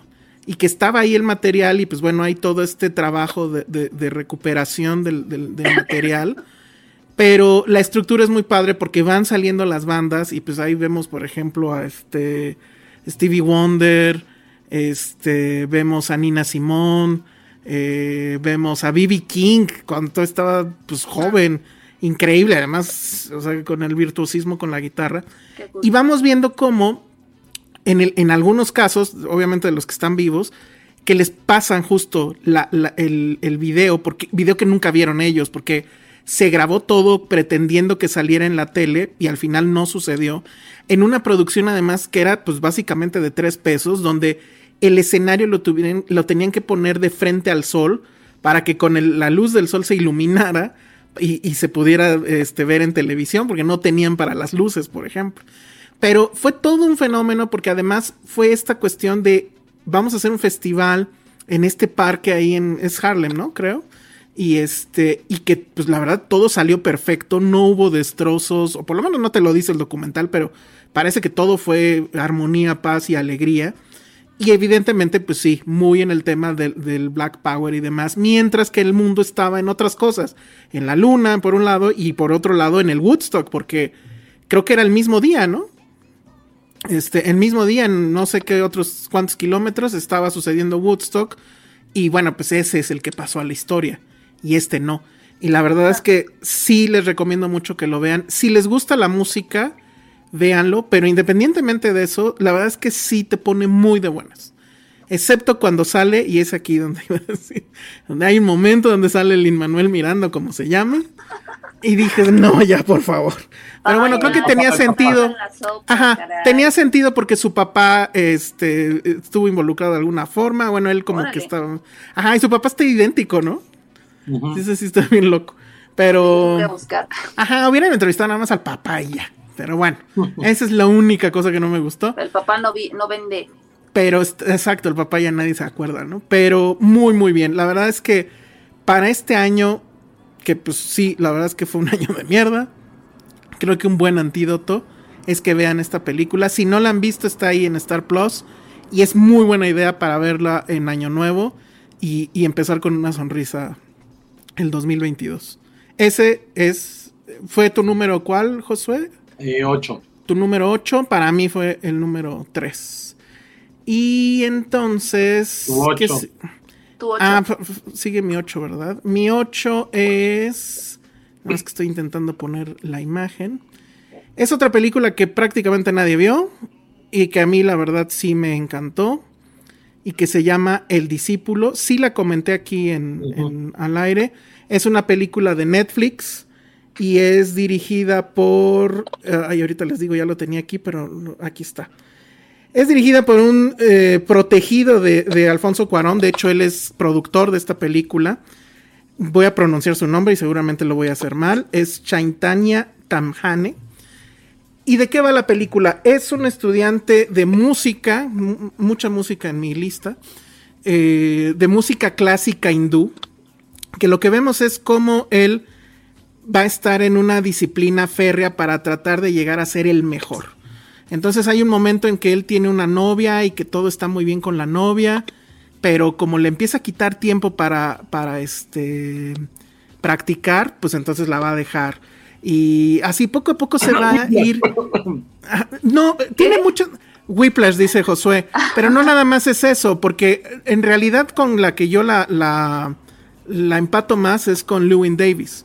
Porque el punto al final es que, o sea, es lo que vamos a ver es cómo este personaje va a ir intentando y, y siendo cada vez más rígido con, con la forma en cómo él va practicando la música y todo lo que va dejando.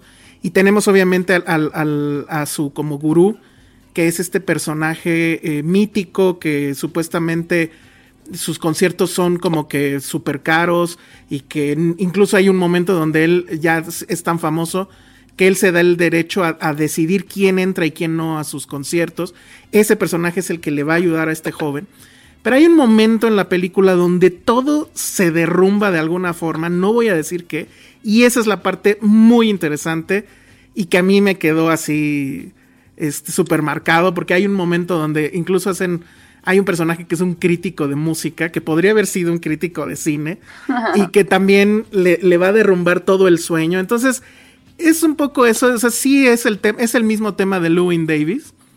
Si acaso en la de Lewin Davis hay más humor, pero en esta la parte donde todo el sueño se derrumba es muy impactante. Porque además si, si tienes justo la disciplina de ir siguiendo toda la película como va y ver a este tipo que, que cómo va entrenando y cómo va practicando, etcétera, y viene ese momento, la verdad es que es muy muy impactante, muy buena película.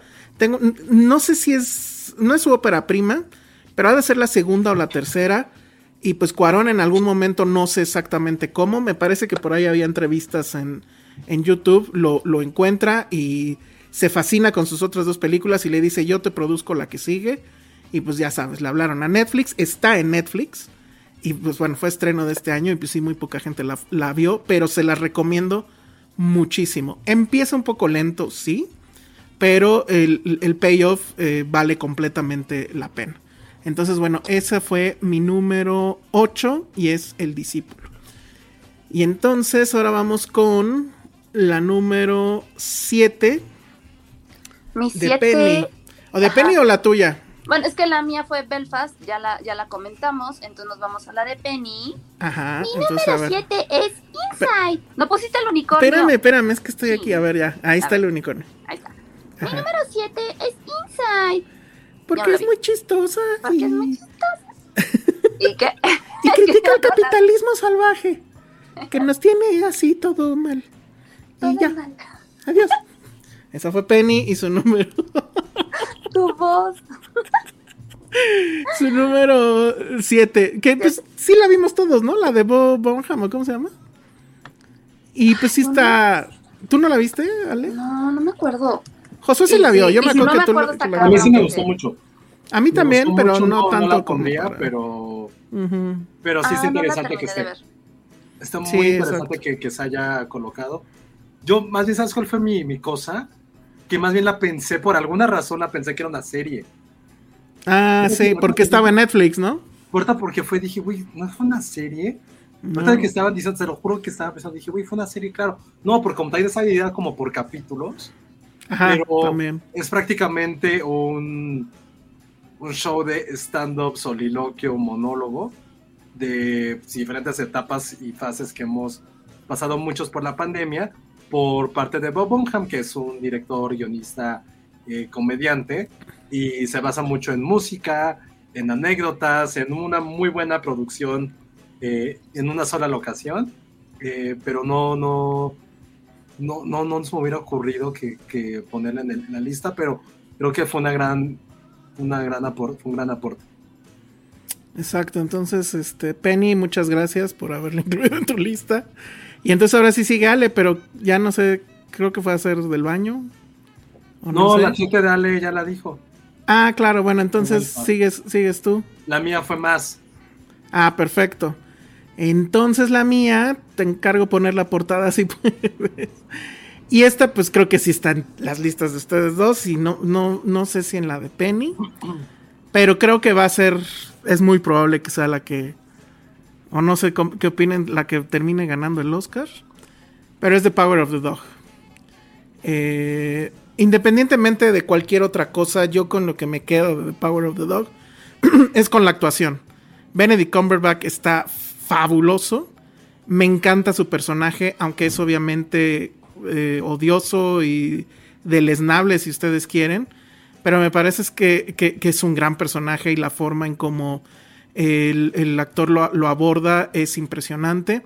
Quienes no, ya lo habíamos comentado, quienes no sepan de qué va, pues es este personaje anacrónico que no me acuerdo en qué año está eh, ubicada la película, pero en, en un, es, es una época donde ya los vaqueros y demás están de salida y eh, él insiste en, en seguir viviendo, digamos, esa vida donde a pesar de que es, una- es un personaje que además tiene estudios universitarios y, y- y, pues no es ningún tonto, sí se comporta como, pues voy a decir como un bruto, porque no se baña, es este, pues en cierta forma medio misógino, eh, en una época donde obviamente eso no se conocía como tal, pues. Y, bueno, va a venir ahí toda una serie de revelaciones y toda una serie de, cuestiones que tienen que ver justo con su forma de ver el mundo y, cómo la ven lo- los demás. Me parece que es una gran película, sobre todo por... No es como tal un giro, pero digamos que creo que tiene un engaño, porque tú crees que trata de una cosa y al final te das cuenta que trata de otra. Y eso me pareció que es brillante de parte de la, de la directora, de Jane Campion. Entonces, eh, Sugar Daddy Issues the Movie. ok. Pero, dice Anna Fox. Pero la verdad es que no la podemos descartar. O sea, no la quise poner más alto porque tampoco creo que. O sea, sí creo que ya es demasiado el hype que trae. Pero no es descartable, en mi caso, por, por Benedict Cumberbatch, ¿no? Entonces, ustedes también la tienen en sus listas, pero sí Yo la la tengo tienen. en mis seis, justo era la que seguía. Ah, mira. ustedes, a mí me pasó que la película siento que tarda un poquitito en comenzar. O sea, creo que la primera media hora es de presentarnos a, nos- a sus personajes, pero creo que lo que está padre es que al final justamente el arco narrativo es lo que te atrapa y creo que es una de estas películas que tiene un, un buen desarrollo de personajes. ¿no? O sea, Cumberbatch lo hace increíble, digo, ya lo mencionaste ahorita, es el típico es el personaje del típico ranchero, ya sabes, macho, ¿no? De estos machos, machos, que, que cualquiera que no haga cosas masculinas, como lo que, lo que yo considero masculino, está mal, ¿no? Y, y digo, al contrario de lo que tú decías, que se va por otro lado, a mí justamente ese- esa, esa machosidad tan exagerada me hizo sospechar, este güey oculta algo, ¿qué es? Digo, a mí me pasó, ¿no? ¿No? Pero creo que al final, este la película creo que lo que puedo rescatar y lo que aplaudo de ella es justamente las actuaciones, ¿no? O sea, sin exagerar, creo que Cumberbatch es despiadado en sus ataques, en sus enojos. Este, pues el tipo te cae gordo, ¿no? O sea, llega un punto en que dices, ya, güey. Yo lo cagas". amé, ¿eh? O sea, lo O odio, sea, pero lo amo. Porque lo hace bien. Es que lo hace increíble. justo. Y Kirsten Dunst también lo hace muy bien. Digo, ella, ella hace el papel de, de, pues, de la cuñada, pero creo que lo hace muy bien porque es esta contraparte, pues dulce, maternal, tierna, que se pone nerviosa y no puede tocar el piano porque este güey la está, pues la está acosando, ¿no? O sea, creo que al final es, es, es una, es una historia entretenida. Eh, la fotografía es, es preciosa, Ah, espectacular. sí, es sí, sí. Este, Lástima que no la vimos en cine tampoco. no, ya sé. Y, y Cumberbatch lo hace increíble, increíble. La verdad es que creo que sí se merece un- al menos una nominación. O- Oye, y lo de que Jesse Plemons, ¿cómo se llama? Este, su eh, bueno, ella, él, él y su esposa. Bueno, es que Jesse Plemons ¿no? está casado con esta Kristen, Kristen Dunst, Dunst. que se llama George, ¿no? Que le dice Eh, ah, gordo. Ajá, es Ah. Faras. Pero yo siempre, o sea, sigo si- preguntándome cómo le hizo para que fuera su esposa. O sea, no se ve Ya que sé, cuente, no se ve que cuente buenos chistes, ¿eh? O sea, no se ve que tenga bonita plática, no, no, no entiendo. Las Yo opciones, dije, es su esposo de verdad. Para quienes no sepan, el actor, ¿cómo dijimos que se llama? Jesse Plemons se llama. Jesse lo hemos- Plemons es, es, es el esposo en la vida real de Kirsten Dunst. Ajá, lo conocemos como Matt Damon por su participación en Breaking Bad y ha actuado en muchas otras películas y, y la verdad es que es un gran actor. Pero si Sí. dices, ¿cómo le hizo este cabrón? Digamos, porque guapo no es, ¿no? Entonces, ah, no es mi tipo, pero no, bueno, no se ve que sea chistoso, insisto. A lo mejor escribe poemas increíbles o no sé, ya se, se me acaban las opciones. Pero bueno, tú también la tenías, ¿no, Josué, en tu lista? Sí, para mí era mi número dos del año. Bueno, Órale. Órale, de- Dinos por qué. dos del año. qué fuerte, Josué. No, pero ¿por qué? Si es una gran. O sea, Malo se hubiera puesto Inside de Bob Burnham el número dos. Malo se hubiera Ah, puesto Spider-Man. Exacto, era lo que iba yo a decir. Es real que alguien puso Spider-Man Como alguien que puso Sp- Como Es alguien real. que no quiero decir guiño, guiño. ah, está No. bien. Dejemos no a la está bien, es como haber regresado hace cinco años y en esa charla que tuvimos en un podcast, pero bueno. Ya ni nos Eh. está comentando por lo mismo, ya. ya, ya, ya ya. se fue. No, para mí la número dos, quizá tenga que ver también porque yo sí tuve la fortuna de verla en cine y Ah. sí es algo magistral. Creo que con el tiempo, o sea, yo salí del cine y fue como sí, fue una gran película, pero como con el tiempo se ha ido como más arraigando en mí esta, esta cinta, ¿no? Es una película que por lo menos, como lo decían, creo que va por un lado y después de esta escena en la cual están como hilando un algo vaquero y tienen este, este momento de intimidad con un cigarro, ya la película, y solamente espero por Dios que no la estén comparando con Call Me By Your Name, que parece que es la única película Ay, no. LGBT que la gente conoce. Se los fue, ya estoy leyendo o viendo que va a haber ese tipo de No comparaciones. he escuchado eso, por la no.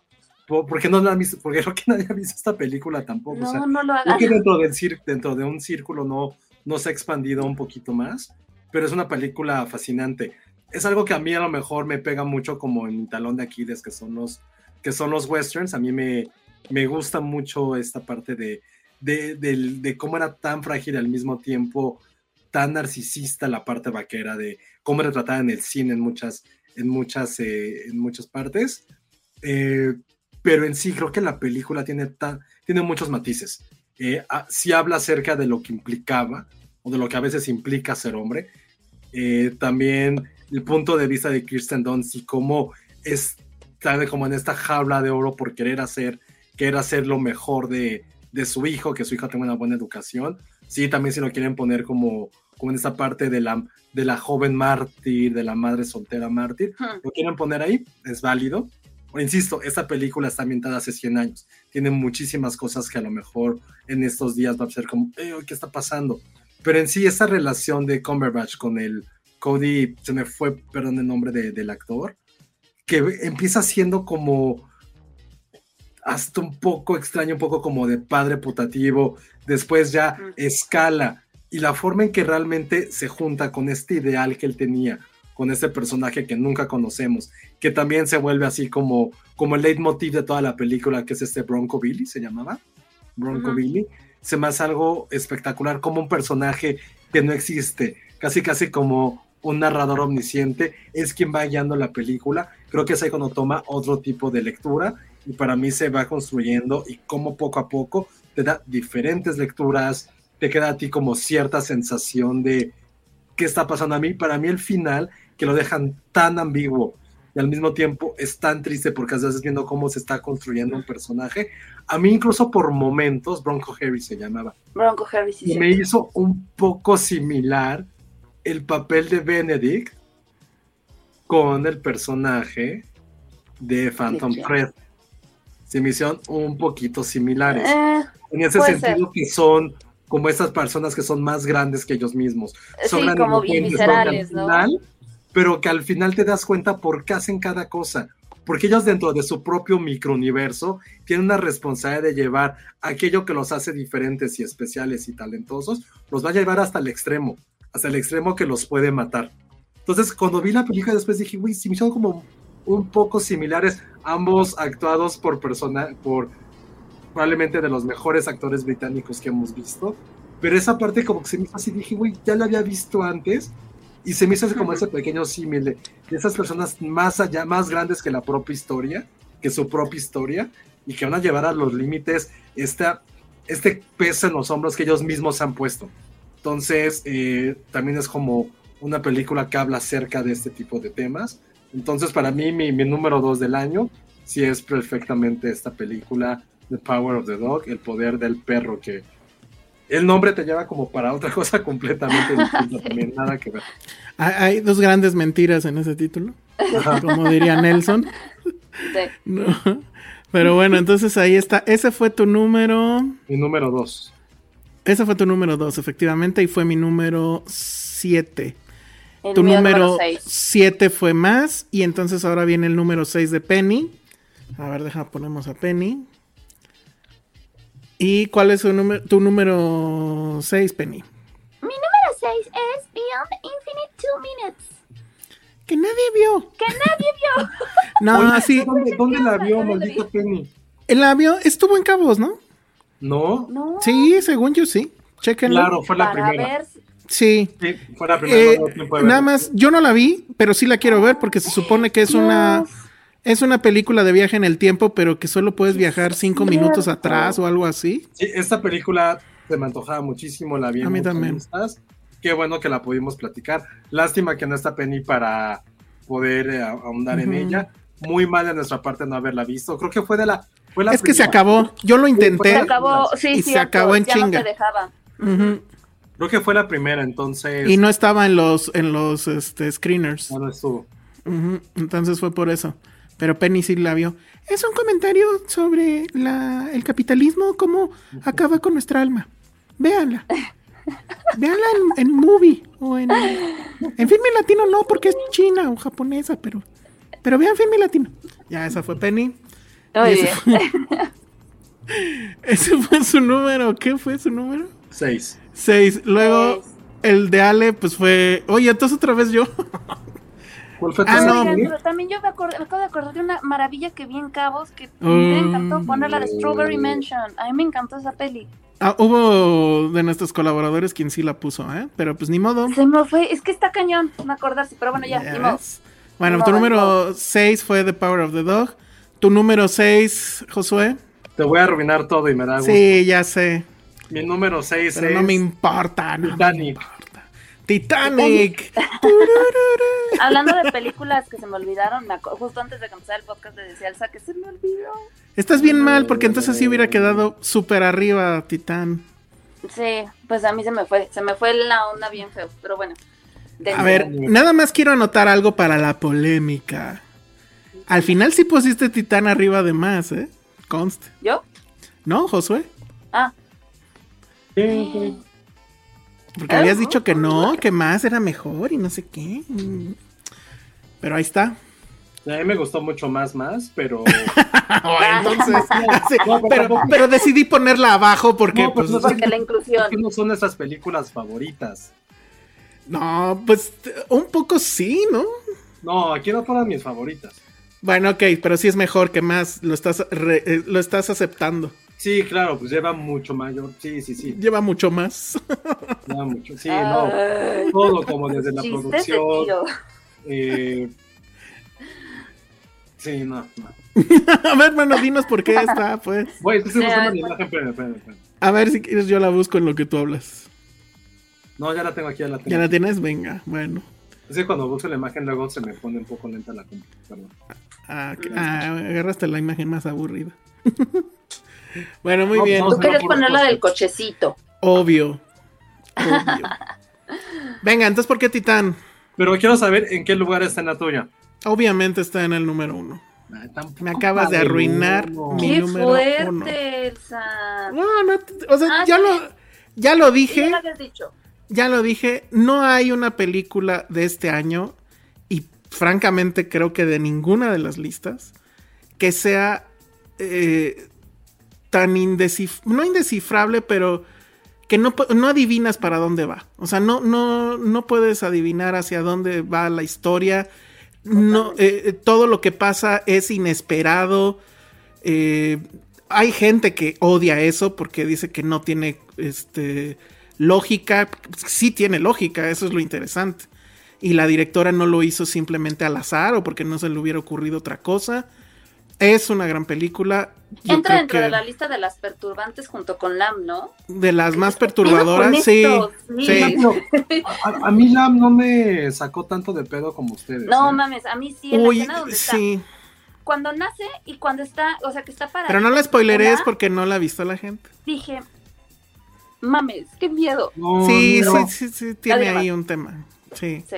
Pero bueno, Titán, o sea, si, si, si Lamb les saca de onda Titán, pues es brutal. Y ahí sí, perdónenme, pero discúlpenme, pero quien debió, y no va a suceder porque ya ni siquiera está en el shortlist de, de película internacional.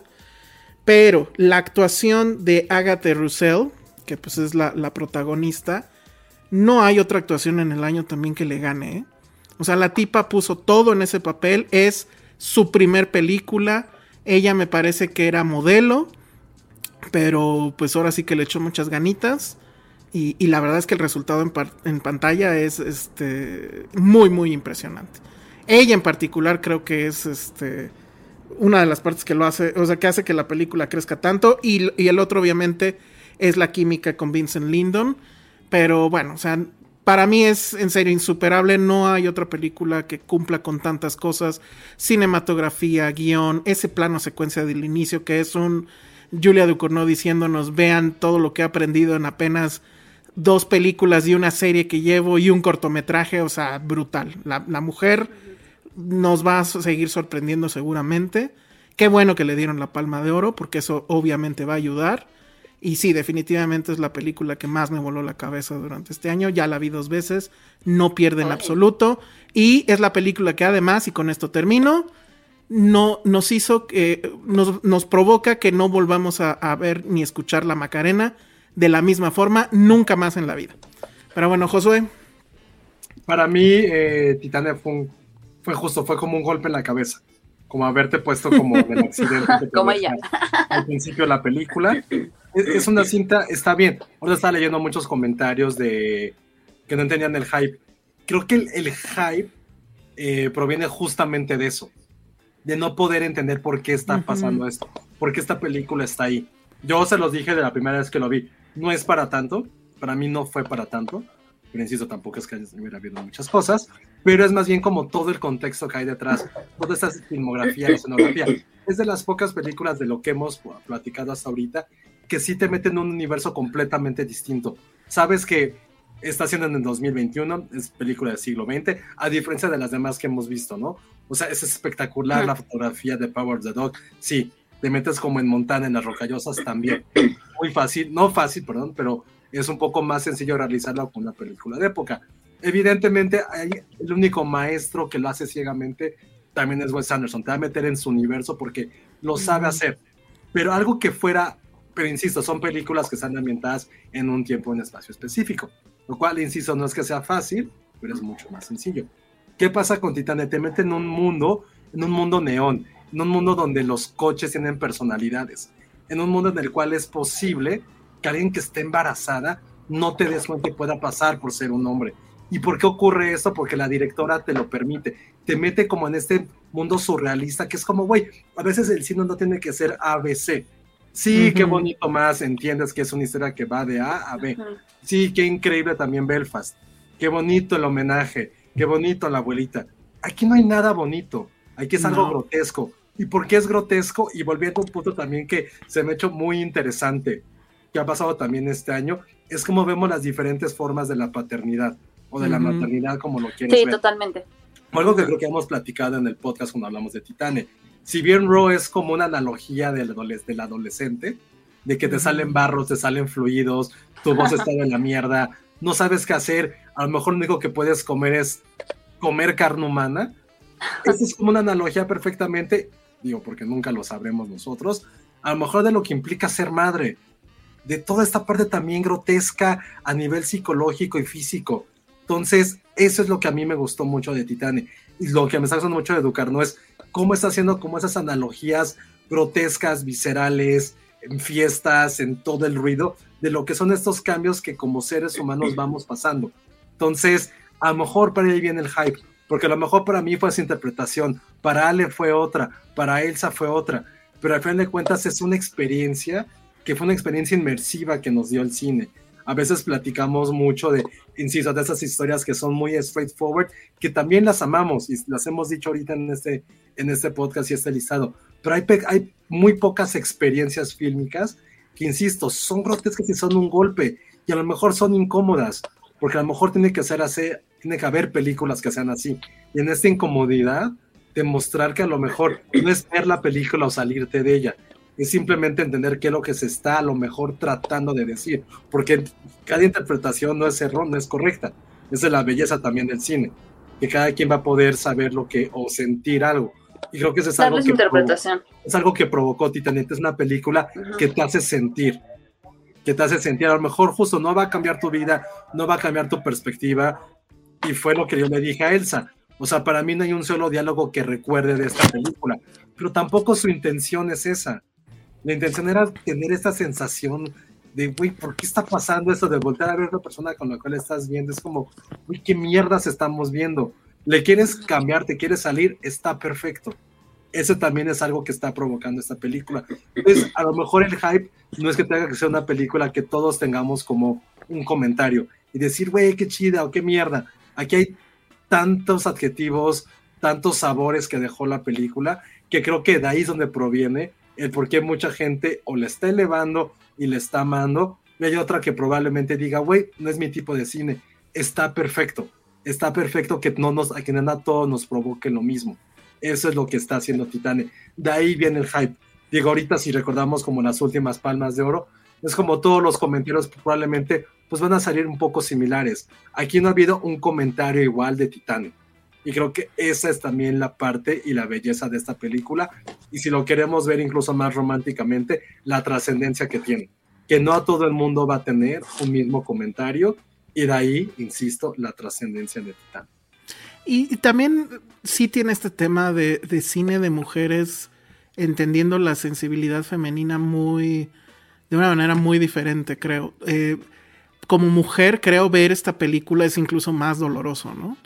O sea, nosotros cuando en la escena donde pues, se desfigura la cara ahí en el lavabo, pues sí dices, ouch.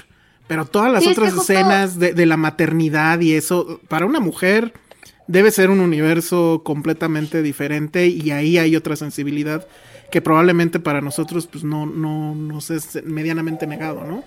Pero esa parte creo que también le suma puntos y yo también creo, tiene evidentemente también el mensaje, porque ese es el tema de Ducorneau, que con dos películas y un corto ya le podemos decir con todas las letras que es una autora.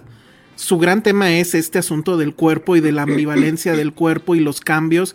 Entonces yo creo que este, este tema tan de moda y tan trillado de el cis y, y, este, y todos estos asuntos de género, creo que para mí al menos es la película que mejor los ha tratado, porque no es machacona, no es, les voy a decir lo que es lo correcto y, y, todo ese asunto de inclusión y todo ese tema, no, es un asunto casi de necesidad que viene de adentro de tu cuerpo y tu cuerpo te dice, este no es el cuerpo que yo quería o esto puede ser de otra forma y está bien, etcétera, ¿no? Entonces, Sí creo que va a haber uh, gente a, la que esta película y probablemente la filmografía de Ducournau sí le cambie la vida porque le va a reflejar esa inquietud, ¿no?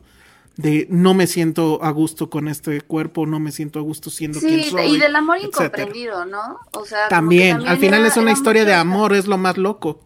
Exacto, o sea, porque muchas veces es como lidiar con tu naturaleza, el de yo soy de esta manera y me importa esta persona, pero no sé cómo demostrarlo porque mi manera de demostrarlo es esta, que esa persona, o sea, no es como esta típica frase de no porque alguien no te ame de la forma en que tú quieras que te ames, que no te, no te ame, ¿no? Y creo que aquí lo vemos plasmado en esta película, o sea, así como justo lo que decías, toda esta parte femenina, yo lo vi transformada de esa manera y como muchas veces a lo mejor esta analogía de, pues, de los coches y, demás que suena bizarra, pues a lo mejor ahí es donde estás encontrando el amor que tú estás buscando en otro lado, que de tu, desde tu papá que no te comprende o que no te soporta o que no te aguanta, no tuviste, este, y, y como te lanzas en camino a buscarlo, ¿no? Entonces, creo que sí, es, es una película increíble que no puedo creer cómo se me había olvidado. Pero Estás bien bueno, mal. Oye, dice sé. Adrián Yogues, Titán es el hijo que tuvieron Crash de Cronenberg y él de Paul Verhoeven. No, ¿eh? No. O sea, todos nos fuimos con la finta en el tráiler de que íbamos a ver otro Crash. Y la verdad es que la película se encarga de inmediato de deshacerlo. Obviamente no niega que pues sí tiene mucho de, de Verhoeven, de Cronenberg y una lista larga, pero no es tan en tu cara así de esto lo saqué de ahí, esto lo- o sea, sí logra la, la directora hacer una película que es de ella, que no niega sus influencias, pero que es completamente de, de ella, ¿no? Entonces, bueno, ese fue el número Seis mío. 6 de Josué y fue mi número 1. Y entonces ahora vamos con, Con tu seis. con mi 6. No, espérame. Con el 6 de Penny. ¿Ya? Ah, sí, ¿no? Seis sé, ya no fue, falta el tuyo. Sí, porque yo dije que era la de. Ah, sí, cierto, me faltó el mío. Sí, Sí, sí, cierto, sí. sí, cierto. Y bueno, perdón, perdón, sus- perdón. aprovechando que ya lo mencionamos, su 5 de, de Penny es justo Titanic. Exactamente. Entonces aquí viene Penny y dice: Es que me gustó Ay, yo porque. coincido con ustedes, amigos. Ese es mi número 5. Exacto, ya lo dijo Penny. Muy bien. Y entonces vamos con mi número 6, que en lo que sale la imagen les digo que es No Time to Die. Ay, no La mames. Última película de, de James. No, no, no mames. Aquí me retiro. Siento que definitivamente es una película que tiene que entrar en la lista porque le da un gran cierre a una de, de las sagas Bond Si, si está mejor esta, hecha de... Si está esta, tiene que estar Spider-Man entonces. No, para nada, para nada, para Sí, nada, no. para nada. Es una película de acción muy bien hecha. Insisto, es un muy buen cierre a la saga y es un muy buen cierre al personaje. Spoiler, porque termina con él y termina con esta reinvención de Bond. Y bueno, estoy casi seguro que el- la primera, ¿cómo se llamaba? Este Casino Royale. Casino Royale. Estoy seguro que esa la puse en mi lista también cuando salió. Y probablemente también este. Cara de Josué. Sí, la cara de Josué, como si fuera. Y, y, y- ¿cómo se llamaba? Este, la, la otra de San Méndez, la que sí es buena. Este. Ay, se me olvidó, pero bueno. Skyfall. La Esas, esas dos seguramente estuvieron en, la en- en nuestras listas. es memorable. Güey, ¿quieres que te diga que es memorable? ¿O quieres una cosa memorable de, de No Time to Die? Ahorita Vas te la pongo con mucho gusto. Obviamente. va, sabía que Ana de Armas es lo más X de esa No, película. claro que no. No, es lo sí. es es un gran momento de No mames, es como si en Knives Out le hubieran enseñado a dar patadas y ya. Es el Sí, mismo personaje y listo. O sea, te compro que No. la película Güey, es un gran momento que la gente opine. es divertida, sí cierra perfectamente con este Bond que para mí ha sido mi favorito, lo entiendo, pero come on, Ana de Armas no es lo mejor. O sea, es- ese sí es ahí. Güey, un- Ve eso, o sea, y su escena caso, Sale Güey, tres minutos y ya. sale tres minutos, sí, y, esos tres minutos le bastan para volverse memorable de, toda la película y de toda la vida. Entonces, bueno, pues ese, o sea, no, tengo más que decir. La verdad es que creo que es, insisto, un gran cierre a un asunto cinematográfico que me parece muy importante. O sea, un. Bond como el de Daniel Craig no creo que regrese nunca. Amamos tiene- a Daniel Craig. Tiene un gran problema la gente de, de- de la franquicia, Bárbara Broccoli, porque cómo le va a hacer para superar esto y cómo le va a hacer para volverlo a reinventar. Está cabrón. Con Tom Hardy ya. No, Esta mujer, ¿no? no sé, no sé. Es muy, va a ser muy complicado. Y para que las comparaciones no sean tantas, tendría que irse por otra dirección que la verdad es que ni siquiera se me ocurre qué pueda hacer. Entonces, bueno, pues ahí está. Ese es mi polémico número Number 6. five. Ok, Ah, entonces no, el 6 de Josué ya lo dijimos, fue Titán. Y justo el número 5 de, Penny. de Penny Ah, fue. Titán también. Y entonces ahora viene Ale. Mi número 5 es Pig. Eh, bravo. Eh, siempre he creído, voy a comenzar diciendo esto poéticamente, siempre he creído que un animal no importa la especie que sea, a veces se convierte en nuestra mejor compañía, ¿no? En el mejor amigo, en el mejor apoyo, y esta es una de esas películas que creo que engloba perfectamente esa vertiente, ¿no? Eh, les cuento más o menos de qué va, igual la trama puede sonar un poco simple quizás, pero bueno, es Nicolas Cage, es este hombre solitario que vive en el bosque con su cerdito. Solitos, ellos dos. Y su cerdito es uno de estos cerditos que, eh, especiales que cazan trufas. Ya el año pasado habíamos platicado sobre este documental también que se llama The Truffle Hunter, este, que justamente habla como de, esta, de estas personas que se tratan, que se encargan de, ¿no? de, de buscar estas trufas pues, con sus animales y de lo turbio y de lo peligroso que se ha convertido en esta labor, porque justamente hay como pues, muchos peligros con los que se enfrentan, competencias, etcétera. Pero bueno, eh, en fin, pasando a este tema, eh, pues bueno, este cerdito tan especial, lo que pasa en la película es que este cerdito al ser tan especial y a ser un excelente cazador de, trufas, es secuestrado. Y pues obvio, su amo, que, que es encargado por Nicolas Cage, se obsesiona por encontrarlo, ¿no?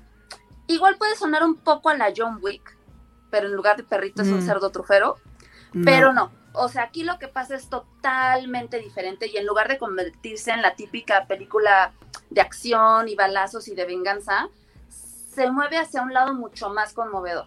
O sea, creo que la película, a mí lo que me, lo que me gustó mucho de esta historia es que toca varios temas acerca de, del amor, lo que es la soledad, este, lo que nosotros consideramos como ser exitosos, los logros que tenemos y la compañía, porque al final del día estamos hablando de un hombre que es solitario, que, que ni siquiera le gusta convivir con otro ser humano y, que gracias a, a, que su cerrito desaparece se ve la necesidad de, pues de por primera vez o, por primera vez al menos en mucho tiempo pedir ayuda, de, buscar, ¿no? Y demás, que es torpe socialmente, pero bueno, ¿no? O sea, creo que aquí, creo que eh, justo estos, estos sentimientos que, que, que el cerdito, bueno, que el cerdito le transmite y que sufren, sirven de pretexto para que, ¿no? Eh, este, conozcamos más al personaje y entremos un poquito más a fondo de lo que es en realidad el fondo de toda esta historia, es maravilloso. Y es, esta película me recordó porque Nicolas Cage ganó un Oscar, porque de verdad nos transmite perfectamente estos sentimientos,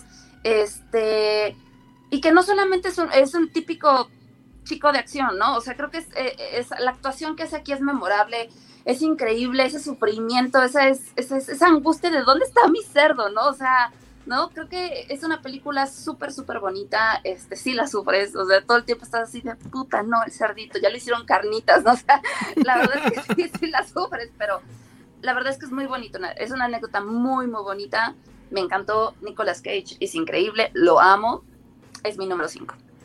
Es mi número 2, es mi número 2. Eh, mi tema aquí es que el personaje es un gran personaje, es este es este hombre que decide por, por motu propio aislarse del mundo y vivir, digamos, a su manera. Y pues la primera reacción que tú tienes es, pues, pinche viejo loco, ¿no? Que se va al campo y, ¿no? Pero luego vamos a descubrir cómo en realidad él es un maestro en lo que hace. Tampoco quiero decir qué hace, porque creo que también hay cierta sorpresa. y esa idea me gusta. O sea, me gusta esta idea del, del personaje que se sabe grande, se sabe que es un experto, pero llega un momento en que ya no le importa la fama, el dinero, pero sí le importa que las cosas se hagan como se tienen que hacer. Y, para mí esa es la esencia de Pig. Y, creo que está muy bien narrada, muy bien fotografiada. El cerdito. Uh, Ay, sí, el cerdito. ¿Cómo se llamaba el cerdito? No tenía nombre, ¿no? No, no tenía, nombre, según yo. Y luego quédense a final de créditos porque pasaba algo. Pero eh, la verdad es que a mí me parece que es un gran personaje de, Nicolas Cage, que, obviamente lo, hace, lo hace propio. Y, me quedo con eso, o sea, e, esa idea de, e, de este personaje. Porque incluso hay un momento donde la película tiene un como guiño con Fight Club, muy loco. sí. pero, pero esa idea de, no, no, no importa tanto la fama y eso, pero el asunto es de que el arte en el que tú ya te vuelves experto no permites que, alguien venga y lo mancille de cualquier otra forma. O sea, se tiene que hacer como se tiene que hacer y si no, ¿para qué estás ahí? Entonces con esa idea me quedo y la verdad es que sí, para mí fue una gran, gran, gran película. Nos preguntan que si se puede ver, creo que no.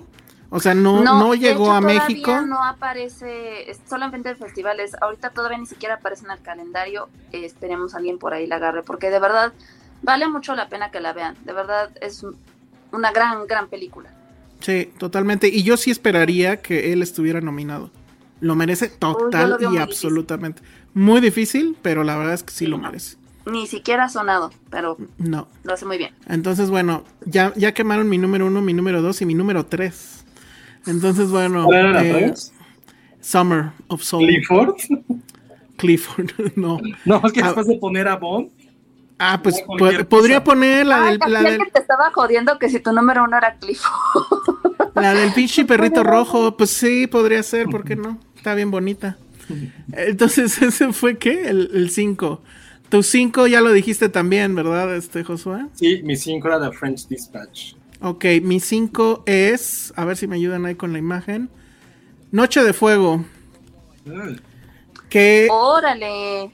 Sí, la verdad es que yo también me sorprendí porque no sé si recuerdan, eh, lo, lo discutimos aquí, que a mí yo no la pude ver en la, en la función este, de, ¿Es el de de las prensa. niñas que viven en la selva? Exactamente, Prayers for the Stolen, que está ya en el shortlist del Oscar, la verdad es que dudo que suceda, y es la nueva película o la más reciente película de Tatiana Hueso, y de qué trata justamente de este, son tres amigas, eh, niñas, que viven en algún, bueno, sí mencionan, pero no me acuerdo, creo que es la Es en, sierra... es, en, es en Guerrero. Bueno, No, según era Jalisco. Nada ¿no? más, aquí Carmencita nos hizo el favor de mandarnos el libro, ya lo leí.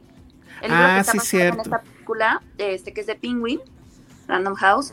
Y la, la, digo, no sé si sea igual en la película, yo tengo el background del libro, pero en el libro es... ¿Es Guerrero? la No. Está como en una sierra en Guerrero. Creo que aquí es de otro lado, pero whatever. O sea, el chiste es que es un, es un pueblito en una sierra que está diezmado por, o controlado pues por el narco. Eh, sí, es de esas películas, pero ahorita voy a eso. Sí.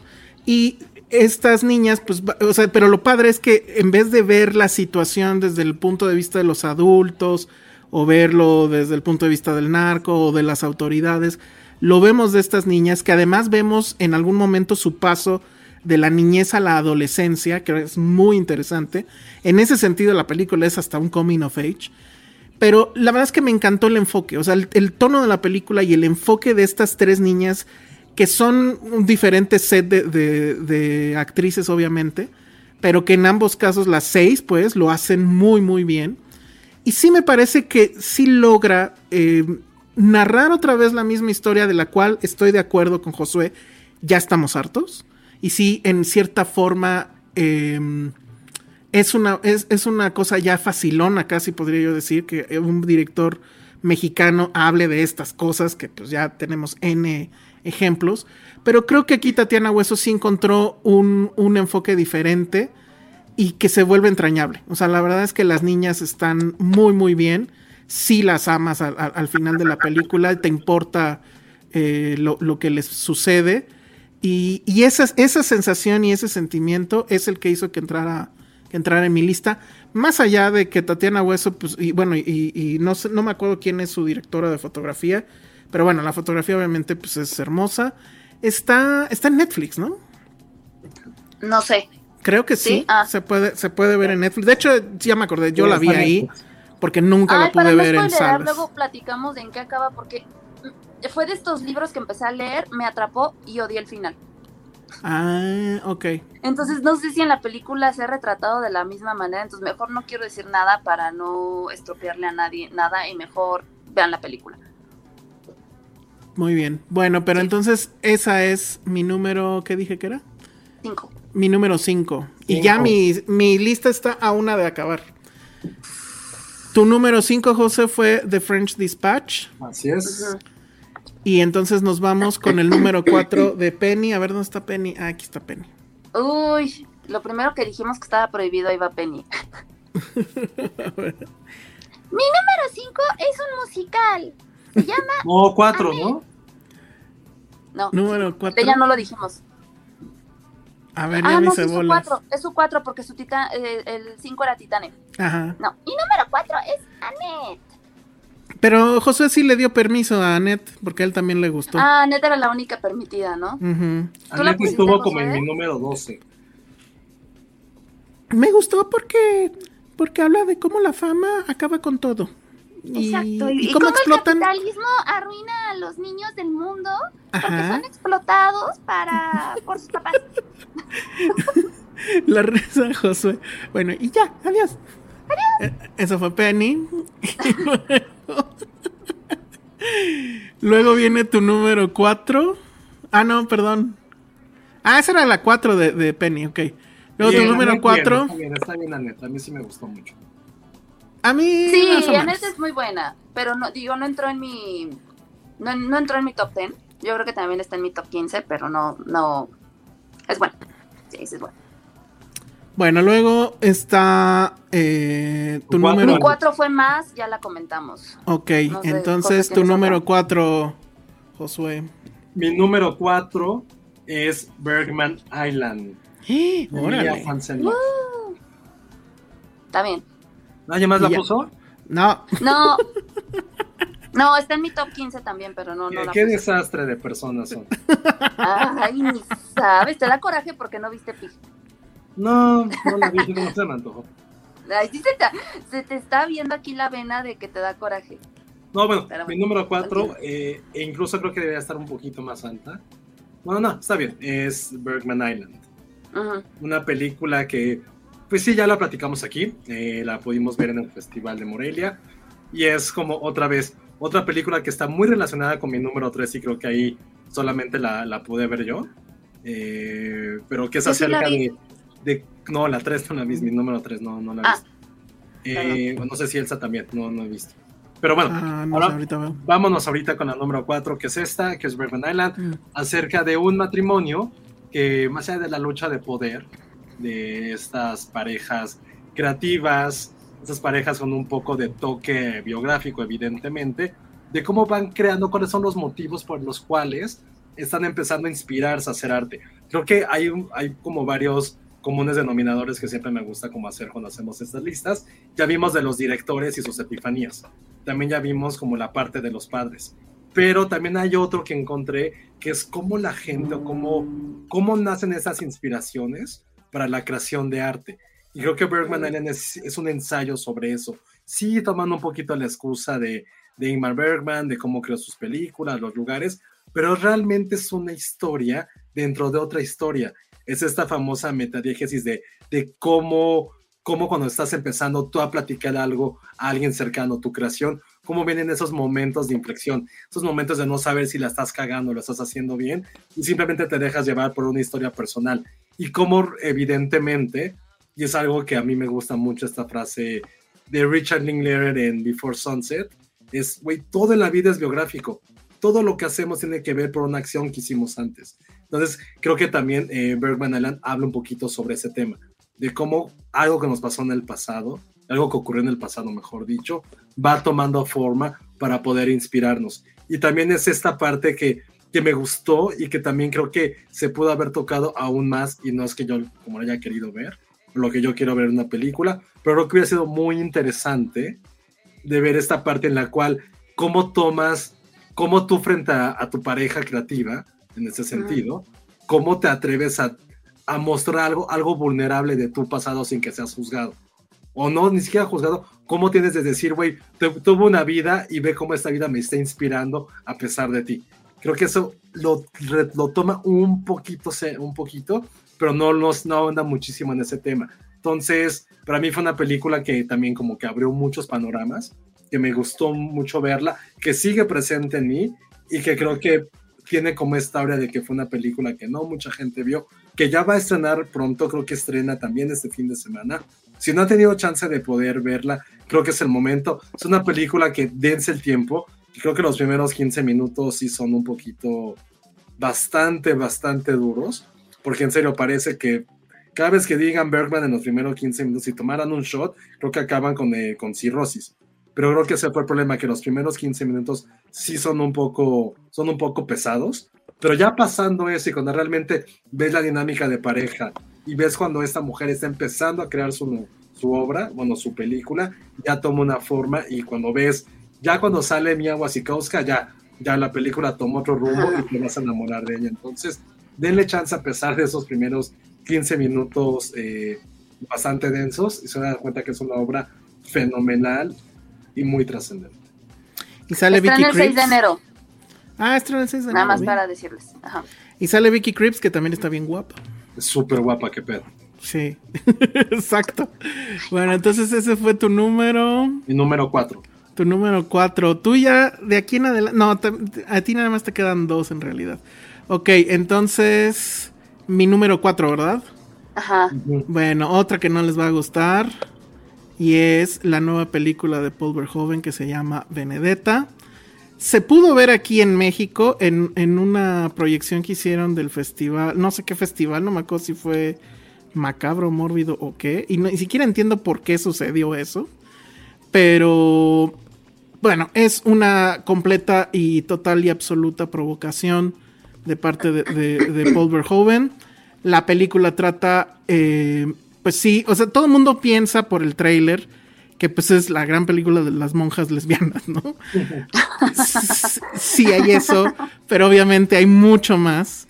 Y es en realidad, pues es una provocación, es casi una burla al asunto de la fe, de los milagros, pero también es una, pues casi denuncia sobre cómo en, en aquella época o desde aquellas épocas, este, pues a la mujer es- era completamente sobajada, ¿no? O sea, de incluso prohibirle eh, disfrutar de su cuerpo, tener cualquier viso de, placer al momento de tener sexo y demás. La historia, pues, es- se supone que está basada en una historia real sobre esta eh, monja que, eh, que de niña, según esto, tenía como que se comunicaba con una virgen y al parecer sí le hacía caso y, y- y- hacía milagros. La Esa meten al convento está súper guapa, no me acuerdo ni cómo se llama. Ahí eh, después ella rescata a otra mujer que justo va huyendo de la violencia de, creo que es incluso de su padre. Y como, pues bueno, pues es- era la única forma en la que una mujer podía sobrevivir en la época metiéndose de monja. Y de ahí van a suceder toda una serie de cosas que, insisto, yo pensé que sí se iba a ir por la gran historia de las monjas lesbianas, pero va más allá, mucho más allá. Y es una crítica, no tanto a la fe, tal vez, pero sí a la institución. Y, bueno, pues a mí me parece que es eh, una gran película, es una gran, otra gran provocación de Verhoeven. Sí estaría de acuerdo con alguien que me dijera que no es tan buena como las dos anteriores de él, estoy muy de acuerdo con eso, pero creo que en el valor de la provocación, en, la provocación está, está su, su valor y, y en lo bien actuada que está. La verdad es que les debo el nombre de, de estas dos mujeres, a ver si ahorita rápidamente lo tengo, no creo, pero lo hacen muy, muy bien. Y pues sí es una película que si son pues religiosos obviamente, tantito religiosos yo creo, les va a molestar muchísimo, evítenla. Se va a estrenar en México, tú deberías, de- tienes ahí la, la fecha Ahorita creo, voy a, ¿no? estoy buscando. Voy, voy, voy, voy, voy. Ajá, la trae una distribuidora chiquitita que se llama Tulip creo, Tulip. pero sí, sí se va a estrenar en México y lo mejor que le podría suceder, claro, es que alguien de la iglesia se queje y eso, bueno, va a hacer que esto se vuelva un éxito. La verdad es que muy bien, Verhoeven no pierde el, el filo de, de su navaja. Ujú. A ver, no, espérame, déjame volver. 13 de enero dicen Ya te aquí. dije, ya te ganaron, Ale. Ya Sí. te ganaron. Ya me ganaron. Entonces, ¿para qué me quieren? Ya me voy. ya no quiero nada de ustedes. Bueno, muy bien, pues ahí está. Benedetta es mi número. ¿Qué quedamos? ¿El 3? No, el, Cuatro. el ¿Qué 4. creen que no estrena el 12? Entonces, ¿cuándo? Estre- ya se movió, chavos. Ja. El 20. Híjole. Ah, bueno, pero del mi- de enero, está bien. No me importa, yo gané. Bueno, muy bien. Entonces, ese fue el- mi 4. Entonces ahora viene el 3 de Penny. Que ahí El sí, 3 de híjole, ¿eh? A ver, ni he visto el 3 de Penny por andar buscando a la Benedetta. Ahí voy, ahí voy, ahí voy. ¿Ya A sacaste al unicornio Aquí, feliz? aquí viene Penny. Aquí Sí, viene. les voy a decir cuál es mi. ¿Cuál? ¿La Les 3? voy a decir, mi número 3 es Nomadland. Muy bien, Penny, pero ese es como del año pasado, ¿no? ¿O si es de este año? Es de este año, claro. Estrenó este año. Mu- Mucha gente la pudo ver el año pasado.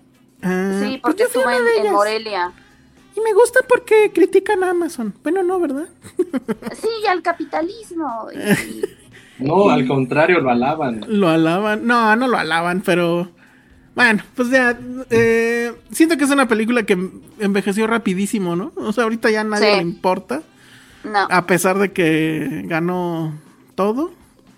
Pero, pues bueno, la verdad es que creo que el hype le, le- le fue contraproducente, ¿no? Si no hubiera tenido tanto escándalo y eso, creo que todavía la seguiríamos queriendo por lo que es y que creo que es una película, pues me atrevo a decir, muy bonita sobre un tema que efectivamente creo que no hubiéramos nosotros, o sea, no sabíamos, yo no sabía No de la existencia de estas personas. como- No creo que se busque la identificación, pero justamente es mostrar este universo que sí existe de estas Exacto. personas que deciden justo eh, abstraerse del capital o del, o del sistema Vivir la vida hippie. y, y vivir, y vivir un poco la vida hippie. Que es la vida que a mí me gusta, dice Penny. Muy Con bien. ponchos. Con ponchos, exacto. Entonces, bueno, ese fue su número, ¿qué?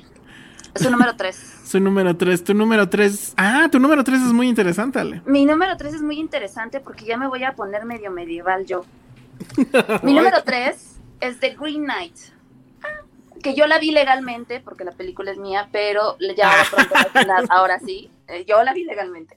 Ya va a estrenar ahora sí en Prime, en enero, febrero, si mal no recuerdo.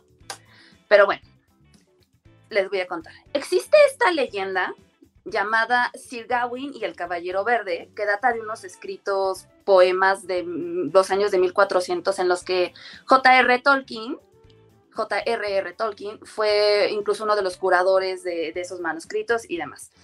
Entonces, bueno, se supone que lo- estos poemas hablan de los códigos de los caballeros, de, lo cual desde que yo empecé, o sea, desde que nos dijeron que la película era nuestra y me puse a investigar todo eso, dije, ¡Ah, qué maravilla, porque se me hace increíble ese tipo de historias, ¿no?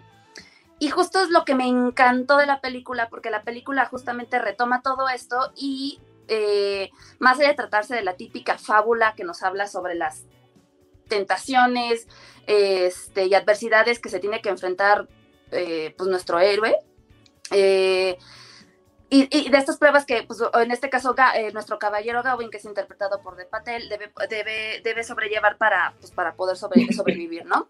Igual estoy inventándome, pero no dudaría que, que estos poemas, estos manuscritos sirvieron como inspiración para clásicos como The Lord of the Rings, porque ya, ya viendo la película, ya, o sea, sí vi algunos, o sea, sí investigué ahí un poquitillo y dije, es que, es que sí, tiene como muchas connotaciones que, que hemos visto en otras películas de fantasía. Es, es el típico viaje del héroe en el que pues, nos rodea toda clase de fantasías, ¿no? Desde los seres mitológicos, donde hay gigantes, animales que hablan, brujas, este, seres mitológicos, eh, ¿no? Los ladrones del bosque. O sea, creo que justo estos elementos han hecho que, muchas películas o que muchas otras historias hayan cobrado vida, ¿no? Y quizás se lo debemos a, estos poemas, no lo sé. Me gustaría pensarlo, se me hace como muy romántico, ¿no?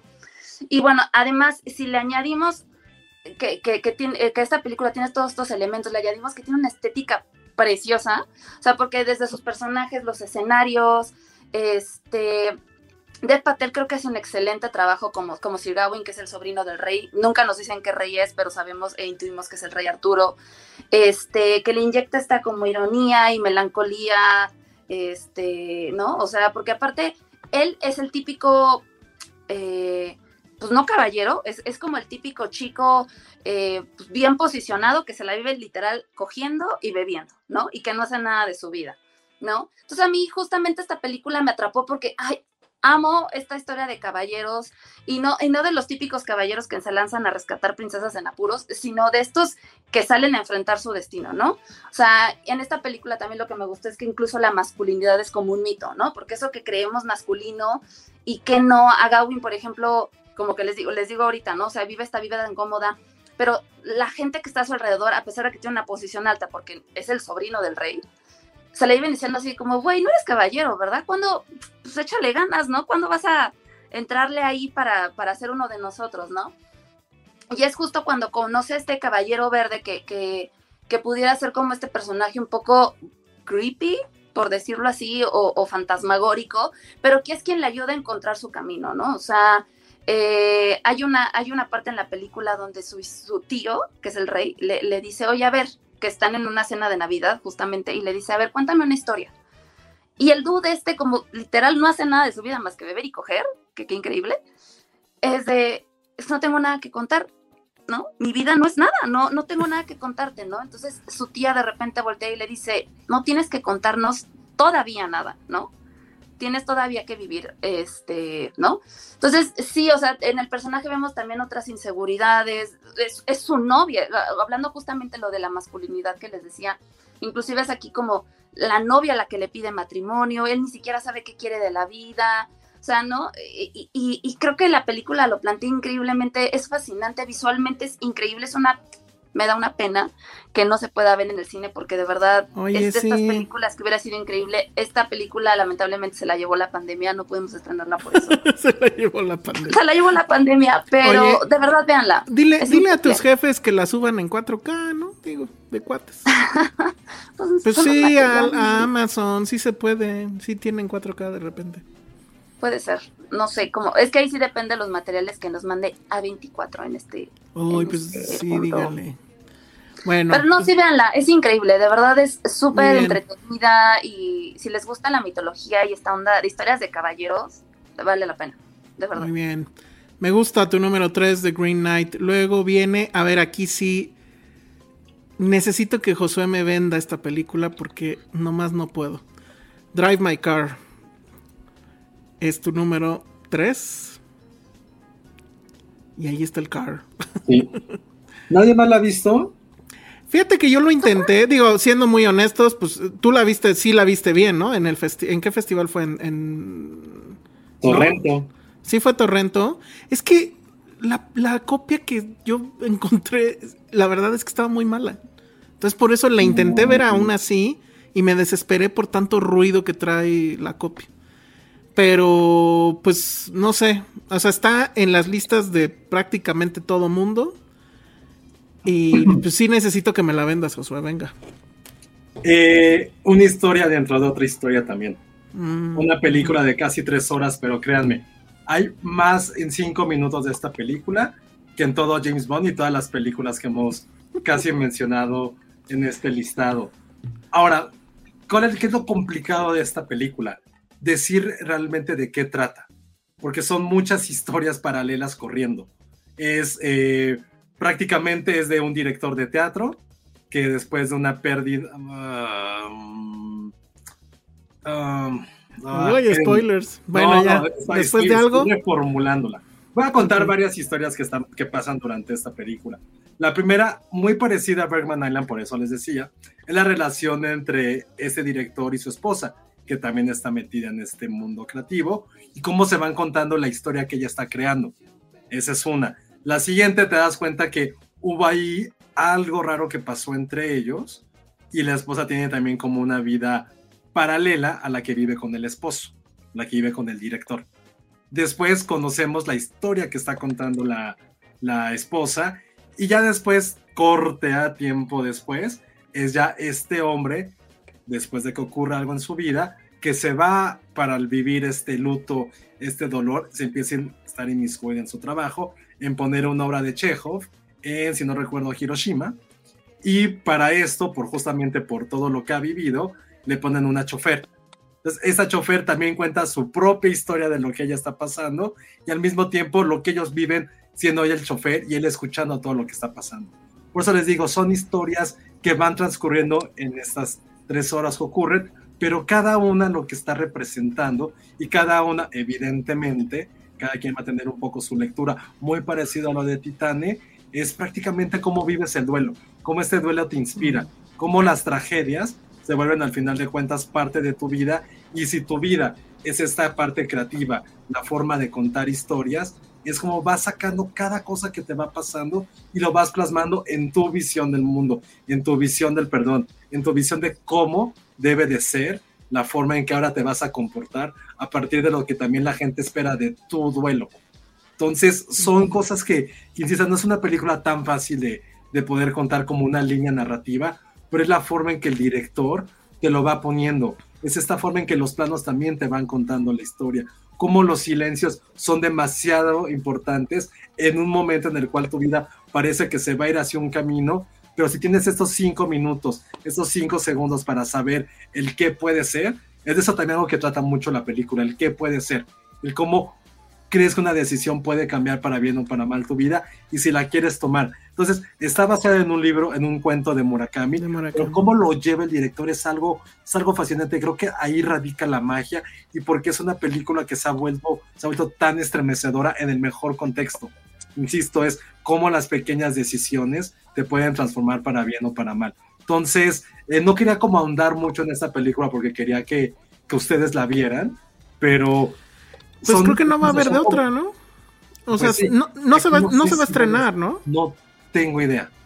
No tengo No, idea. creo si que no. estrenar, To- no. Mucha gente la tiene en sus listas y la neta es que, insisto, lo intenté, No está en el competitive. pero la, la copia que hay por ahí está medio pinche. Entonces, y cosa curiosa, la que siempre, ya por tiempo, pues no la terminé de ver y por ello no entró en la lista. La otra que suena también en muchas listas de él, que es Wheel of Fortune and Fantasy. Es la primera que hizo en el año, sí. Y que curiosamente sí tiene también como que esta ondita de. Bueno, aquí es más, aquí es más lineal en el sentido que son tres historias. ¿No? No están cruzadas, al parecer, porque insisto, no la terminé de ver. Pero sí tiene este asunto del what if. O sea, en una misma historia, las tres son historias de amor, y en una misma historia en algún punto pasan cosas. Y de repente con un trucazo así de, de encuadre, re- como que regresa en el tiempo y pasan otras cosas. Entonces sí trae este director como que esa onda. Pero, pues sí, muy popular. ¿Dónde estuvo originalmente? Que es donde Yo, la- o sea, yo, yo vi una parte de ella en Toronto, pero es que duraba tres horas. Sí, exacto. Ese es Pero el también fue así como... Es complejo, pero... Dios, que son esas películas que si no la vieron ahí después, pues no va... Ajá. No, y que sí te exige, pues, ¿no? O sea, yo la, de- la, la empecé a ver y pues la verdad es que sí estaba feo. Y luego con ese ruido que traía la copia, pues bueno. Y efectivamente, demanda sala de cine. Sí, porque dura mucho, entonces creo que sí es lo mejor. Sí, sí, sí, sí. Pero bueno, sí están muchas, muchas listas. Pues yo me esperaré a que haya mejor copia, la verdad. Y, y digo, Wheel of Fortune Fantasy, pues sí anda también por ahí. Dudo que se vaya a estrenar nunca. Y lo que he visto me gustó bastante. Entonces, este. Es interesante cómo en un solo año este director subió muchísimo, ¿no? Y Ana está preguntando de una película, pero bueno, esta fue tu número. Este es mi número tres. Este es tu número 3. Luego viene el número. Ah, Mi la 3 tuya. fue Summer of Soul. Yo Ah, ya acabé. Luego viene la Penny, pero ya también la dijimos, The Power of the Dog. The Power of the Dog. Y luego viene Ale, justamente con qué película, Ale? Ah, no, mi número dos es justo Boiling Point. Ay, cálmate, Boiling Esta Point, número dos. película, yo ya la traía en la, digo, sé que ya no la habían, no la habían recomendado aquí, pero yo ya la traía en la mira esa semana, así está, la voy a ver, la voy a ver, la voy a ver. Porque justo cuando, o sea, me la topé de repente y dije, ¿qué es esto? Leí la sinopsis y lo primero que pensé fue justo que iba a tratar como de estas historias de terror de los restaurantes que ya hemos leído en esta cuenta de, de- Instagram. Pero no, va más allá de eso, ¿no? O sea, la película es este emocionante y estresante drama eh, de un día a día en- en- dentro de un restaurante, ¿no? O sea, sigue el lugar de trabajo, que sigue a todos los protagonistas, que es desde la persona que limpia hasta la persona que te, te designa tu lugar, podemos ver como a todos sus protagonistas, ¿no? Es, es, es, es estrés, es, un, es una vida caótica, estresante, una vida sin descanso aparente, donde las emergencias y los problemas son parte del día a día, ¿no? Entonces, eh, por ejemplo, lo que es interesante de esta película y las anécdotas es que, eh, o sea, además de que vemos como todos estos personajes, vemos desde el típico influencer que llega y quiere comer lo que no está en la carta y, y quiere gratis porque pues te voy a dar intercambio y mira, yo te posteo, el típico que trata mal al servicio porque pues, se cree experto y se cree que sabe más que el propio chef, la pareja que va en plan de cita romántica, este, ahí hay un personaje de, de una crítica, ¿no? De gastronomía, que viene acompañada de un chef de estos famosos de que salen en la televisión, ¿no? O sea, como que todo aparenta ser una noche de caos. Pero bueno, esta es, y, y lo que a mí me atrapó de esta película es justamente este tipo de historias tan cotidianas que, que, que- que se me hicieron increíbles, ¿no? Porque justamente dentro de este centro del caos, eh, el director, que ahorita no me acuerdo cómo, cómo se llama, este, creo que sabe coreografiar perfectamente todo porque algo que le aplaudo y digo, wow, para el director y el director de la fotografía es que casi el 90% de la película es un plano secuencia maravilloso de, de repente estoy aquí con el, eh, con el, con el chef, ¿no? Y ahora me voy con el lavatrastes y ahora me voy con no sé qué. Pero lo que está interesante es que justamente nos da una mirada de, de todos sus personajes, ¿no? O sea, vemos que, por ejemplo, el chef, que, que es el que vemos aquí en, en, la imagen, este, todo el tiempo se la pasa con una botellita de agua que no parece ser Evian, este, que todos sabemos que es. Pero dices, dude, creo que es lo único que lo mantiene en pie, ¿no? Porque el pobre hombre trae 20 mil problemas con el hijo y, personales y aparte se le junta a este otro chef que le está echando bronca y luego este hay, hay por ahí también un inspector de salubridad que también les hace la vida imposible o sea, ¿no? Y entonces entre, entre el director de salubridad y, y, la crítica de gastronomía Gusto se queda pendejo este, ¿no? O sea, y, y, también hay estas historias que también vemos, ¿no? De, de del típico güey que no quiere trabajar, que nada más va a fumar, o también hay una escena que a mí se me hizo como muy, pues no, no, no desgarradora, porque nada más es un momento, pero sí como reflexiva, de hay un chavo que es el típico chavo que, que acaba de entrar, jovencito, que es ayudante en el área de, de, de repostería, que, que, de repente llega el chef y le dice, oye, remángate las mangas, ¿no? Y el niño no quiere. Entonces, la que es como su, pues lo, su maestra le dice, a ver, arremángate las mangas, le, jala la manga y ve que trae puras cortadas y de repente se le llenan a ella los ojos de lágrimas, ¿no? Entonces nada más lo abraza, le dice todo va a estar bien, pero es ahí cuando empiezas a entender cómo cada personaje tiene sus historias, pero están dentro de esta pues danza inminente de, güey, lo que es la vida de un restaurante, cómo es atender el cansancio, este, la explotación, si quieren, que, que sí, o sea, se vuelven sí en esta anécdota de terror, pero eh, pues más allá, pues es como el, el, día a día, ¿no? Que tienen, que tienen que vivir, es como este infierno gastronómico y ver cómo sus protagonistas se sostienen de lo que sea para mantenerse cuerdos, ¿no? O sea, les digo, el chef de, de su botellita, el otro pues de cortarse, este, ¿no? También ahí hay una escena de, pues del típico caso de mi mesera es de color y, uff, ¿no? Te, voy a, te voy a pendejear porque eres de color, ¿no? O sea, también ahí hay, este, pues de este tipo de rasgos, la, la, la típica, pues, la que se cree, cree, experta porque es la dueña, la hija del dueño del restaurante, entonces también la ningunean, o sea, creo que es una película fascinante que, que encuadra perfectamente bien el largo trabajo que con su belleza y, descon y desconciertos llevan estos artistas, literal, de la cocina, a, al día a día, y a mí simplemente me encantó, o sea, creo que es una película que de verdad, a la primera oportunidad que tenga, véanla, creo que ya está en el gringo, yo la pude ver gracias a eso, ilegalmente, pero... O sea, la viste a la mala, ¿no? No hay de La otra. vi a la mala, o sea, ya legalmente uh -huh. está en el gringo, creo, pero, pero sí, o sea, yo ya le traía muchísimas ganas, porque justamente como que esta vida dentro de los restaurantes se me hace fascinante, fascinante, o sea, porque creo que hemos visto muchas historias que, ¿no? A la Gordon Ramsay de que, ay, este güey es así súper imponente y les dice, trabaja bien, pero no nos ponemos a pensar en lo que es güey, desde el güey que lleva, eh, el que sirve los tragos y ya no hay tragos y entonces, este, fulanito a fuerzas quiere esa botella de vino, pero ya no tengo, ¿cómo lo resuelves? O sea, creo que son vertientes súper interesantes que se vuelven muy emocionantes, este, y que, pues, ¿no? Te hacen reflexionar de, güey, o sea, el, el, trabajo que llevan estas personas también es súper importante, o sea, y, y cada elemento de, de, de una cocina es ¿no? Es, es primordial, ¿no? Insisto, Oye, desde, que lava, desde el que lava los trastes hasta el que cocina. Te, te la vamos a pasar, o bueno, no sé qué opine Josué. Te la vamos a pasar porque la Ajá. verdad es que yo desde que, o sea, la vi en tu lista y dije esto qué es y ya vi de qué trataba, sí me interesó. Uh -huh. Y siento de que, de hecho, creo que es una película que debería de ver Josué también, pero estoy viendo que es de 2019. Ah, sí. Ese es un. Justo, Ay, no me fijé en eso. No, muy mal. Pero sabes que está raro porque IMDB la tiene dos veces. O sea, tiene una que dice 2021 a ver, y luego tiene otra entrada que dice que es 2019. No sé por qué, o no sé si son dos. ¿No será que.? No, sí está bien, ¿Qué? Porque no se ha estrenado tampoco en Reino Unido. Bueno, pero pues sí, estuve en un festival no. en 2019. Este, se parece muchísimo por lo que has ah, contado. Mira, nos dice Ana Fox, es que hay un corto que es de 2019. Justo iba a decir eso, que muchas veces hacen cortos y cuando al corto muy le va bien. muy bien o Todo queda muy bien, así, Ale. hacen la película. Entonces lo hiciste muy bien. Se parece muchísimo a esta serie que les platiqué una vez que se llamaba Be- Sweet Beater. Que Ay, es justamente no sobre la, la dinámica de un restaurante cuando llega una chica absolutamente novata a un restaurante medianamente lujoso de Nueva York. Y se ve todo esto que cuentas. Eh, La parte esa de, de remangarse.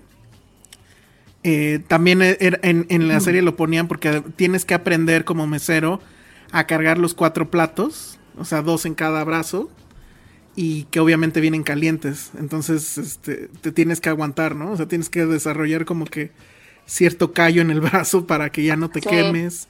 El asunto que Es que dices, es un obviamente. o sea, no, es, es, es que eso es lo bonito que te de estas dos.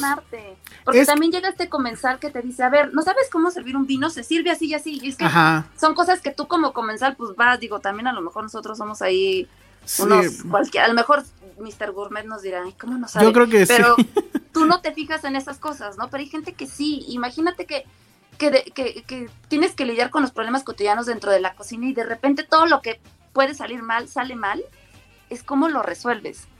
Y creo que eso Sí, es como... sí, sí.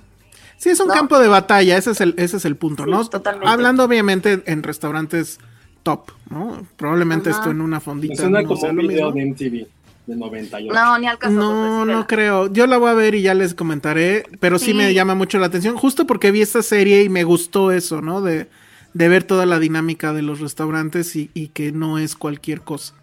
Entonces, bueno, ese fue tu número dos. Ese fue mi número dos. El número dos de José fue The Power of the Dog. Mi número dos fue Pig. Oye, Y- de Penny, ¿cuál fue? The Power of the De- Dog también. The Power of the Dog. Y entonces vamos con el número uno. Primero el de Penny. A ver, ¿dónde Ay, está Penny. Penny? Aquí está Penny. Ay. Y mi número uno es otra película muy vieja, First Cow.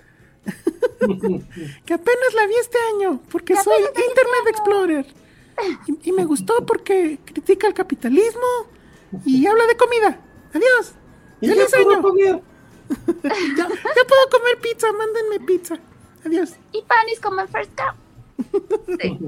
Muy bien. Esa sí la Así- pusimos en nuestra lista el año pasado. me y sí, sí, sí, este sí fue de hoy, Penny, pero bueno. Ajá. Muy bien. Luego, ah, bueno, Ale, vas, también es interesante tu número uno. Mi número uno, Porque además la viste en cine, te odio, te odio. la vi en el cine, este... La viste en IMAX, creo, mucho. ¿no? La vi, no, la vi normal. Ah, bu. Sí, fue, fue función normal, pero, pero se disfruta totalmente. He de admitir que esta película me costó un poco de trabajo y me dormí en el cine, pero no porque la película estuviera aburrida, sino porque llegué y antes de que empezara estaba como estoy cansada. Pero bueno, mi número uno es The Tragedy of Macbeth, que ¿Qué? volví a retomar, sí la volví a ver para ver ese cachito que me dormí, la neta sí lo volví a hacer. Este, pero bueno, creo que esta película es una maravilla. Ha habido muchísimas adaptaciones de Macbeth, pero creo que ahora tenemos la primera película con Joel Cohen, solito, sin su hermano. Y simplemente creo que es una de esas versiones, es una versión súper llamativa, es una versión más sencilla, los con escenarios más modernos, más limpios, que, que- que eso se me hizo súper innovador, ¿no? O sea, yo veía la película y yo decía, güey, es que esto parece un edificio, ¿no? Este, no sé, se me fue el nombre de este museo eh, que está ahí por, por reforma, pero bueno, Por Eh, cierto, sí la vimos en IMAX, ¿eh? Pero bueno. ¿si era IMAX? Ah, mira. Sí te dormiste, Ale. No, bueno. Sí, no, pero no me dormí tanto, sí me dormí nada más un rato porque es que no empezaba y yo así tengo sueño y no he comido, creo que no habíamos comido, pero bueno. O sea, Este, Es tu número uno y te dormiste, ¿eh? O sea, ¿cómo pero habrá la estado la ver, 10? la volví a ver.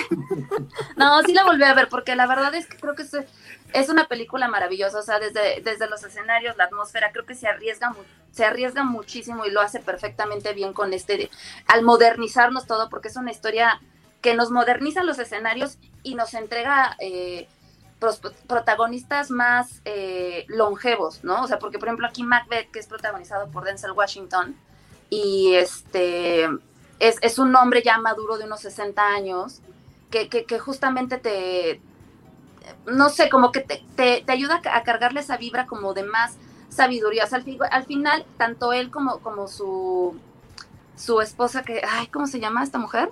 Frances McDormand. Frances McDormand. Frances McDormand, que es, es Lady Macbeth, eh, son personajes ya maduros, que ya han vivido, que ya han luchado, que ya han sufrido y que ya no tienen tiempo ni paciencia para estar, ¿no? Este, como que aguantando las cosas. Entonces creo que este, este tipo de, el que hayan escogido estos, a estos actores para interpretar esto se me hizo increíble porque justamente le agrega otra viva, otra vibra, otra esencia que, se me hizo súper interesante, ¿no? Eh, el cast también, digo, voy a, voy a resaltar aquí el cast de, de, La Bruja, que es Catherine Hunter, que recordarán algunos por Harry Potter. Eh, es maravillosa, creo que es la bruja más creepy y cool que he visto en la vida. Y a este príncipe, porque este, este, esta película también está cargada de mucho Harry Potter vibes que es protagonizada por este eh, Harry Melling, que es el primo de Harry, eh, que lo hace también increíble. O sea, creo que, creo que esta película es un gran, gran acierto. Eh, sí tenía mucha curiosidad de ver a Joel sin su hermano y creo que lo hace perfectamente bien. Y creo que es una adaptación que a lo mejor ya conocíamos, que ya hemos visto muchas veces, pero creo que logra darle todo este giro que la hace fabulosa. De verdad, a mí sí, me encantó. Sí me costó porque sí me debatía entre, ay, que Green Knight, Wailing Point, pero dije, güey, no, o sea, creo que por toda la carga también, o sea, porque el guion también es increíble, o sea, toda esta onda de prosa y demás que se sienten los personajes es maravillosa. Dije, y creo que merece estar en el top 1 para mí. No sé si alguien más la puso. No, pues ya acabó. No, pues ah. es que yo no la pude ver, pero bueno, es que hubo una función o hubo ciertas funciones ahí en México que creo fue más como de invitación. Y la, van a, la vamos a poder ver todos en, Apple TV, creo que en enero también, ¿no? Sí. Y, y, bueno, como siempre Apple TV pues va a llegar en glorioso 4K, que me parece que la película también lo pide. Entonces, pues bien, creo que bien esa es que esa foto, es que está bien padre. Sí, pues sí. Está cañón, está cabrón. Ahora, me llama mucho la atención este pedo que habría que ver quién más falta, pero los, las Wachowski ahora ya nada más es una. Los Cohen ahora ya nada más es uno. ¿Quién falta? ¿Qué está pasando? Se están ¿Qué está pasando? Exacto. Los Bichir que se separen. Los Bichir. Ay, pero ya no hacen nada. Ya no hacen nada, pero bueno. Dice Goro Lavilla, un saludo a los Filmsterios, primera vez viendo en vivo, muy bien. Y entonces ahora sí vamos con bueno, mi número uno ya, ya lo dije, ¿no?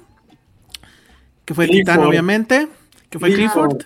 Ajá, la del Vinci Berrito Rojo. Y ahora viene el número uno de Josué, que aquí sí es donde ya nos chingó a todos. Ahorita van a saber por qué. No, porque ah. ¿sabes qué es lo peor que? Sí, tenía Backbed, pero se me fue. Se me fue a poner en la lista final. Ya no lo puede poner. Sí la tenía ¿Cuál? en 10. Eh, ¿Cuál? La de Macbeth. La de Macbeth. Sí, a mí también se me hizo raro.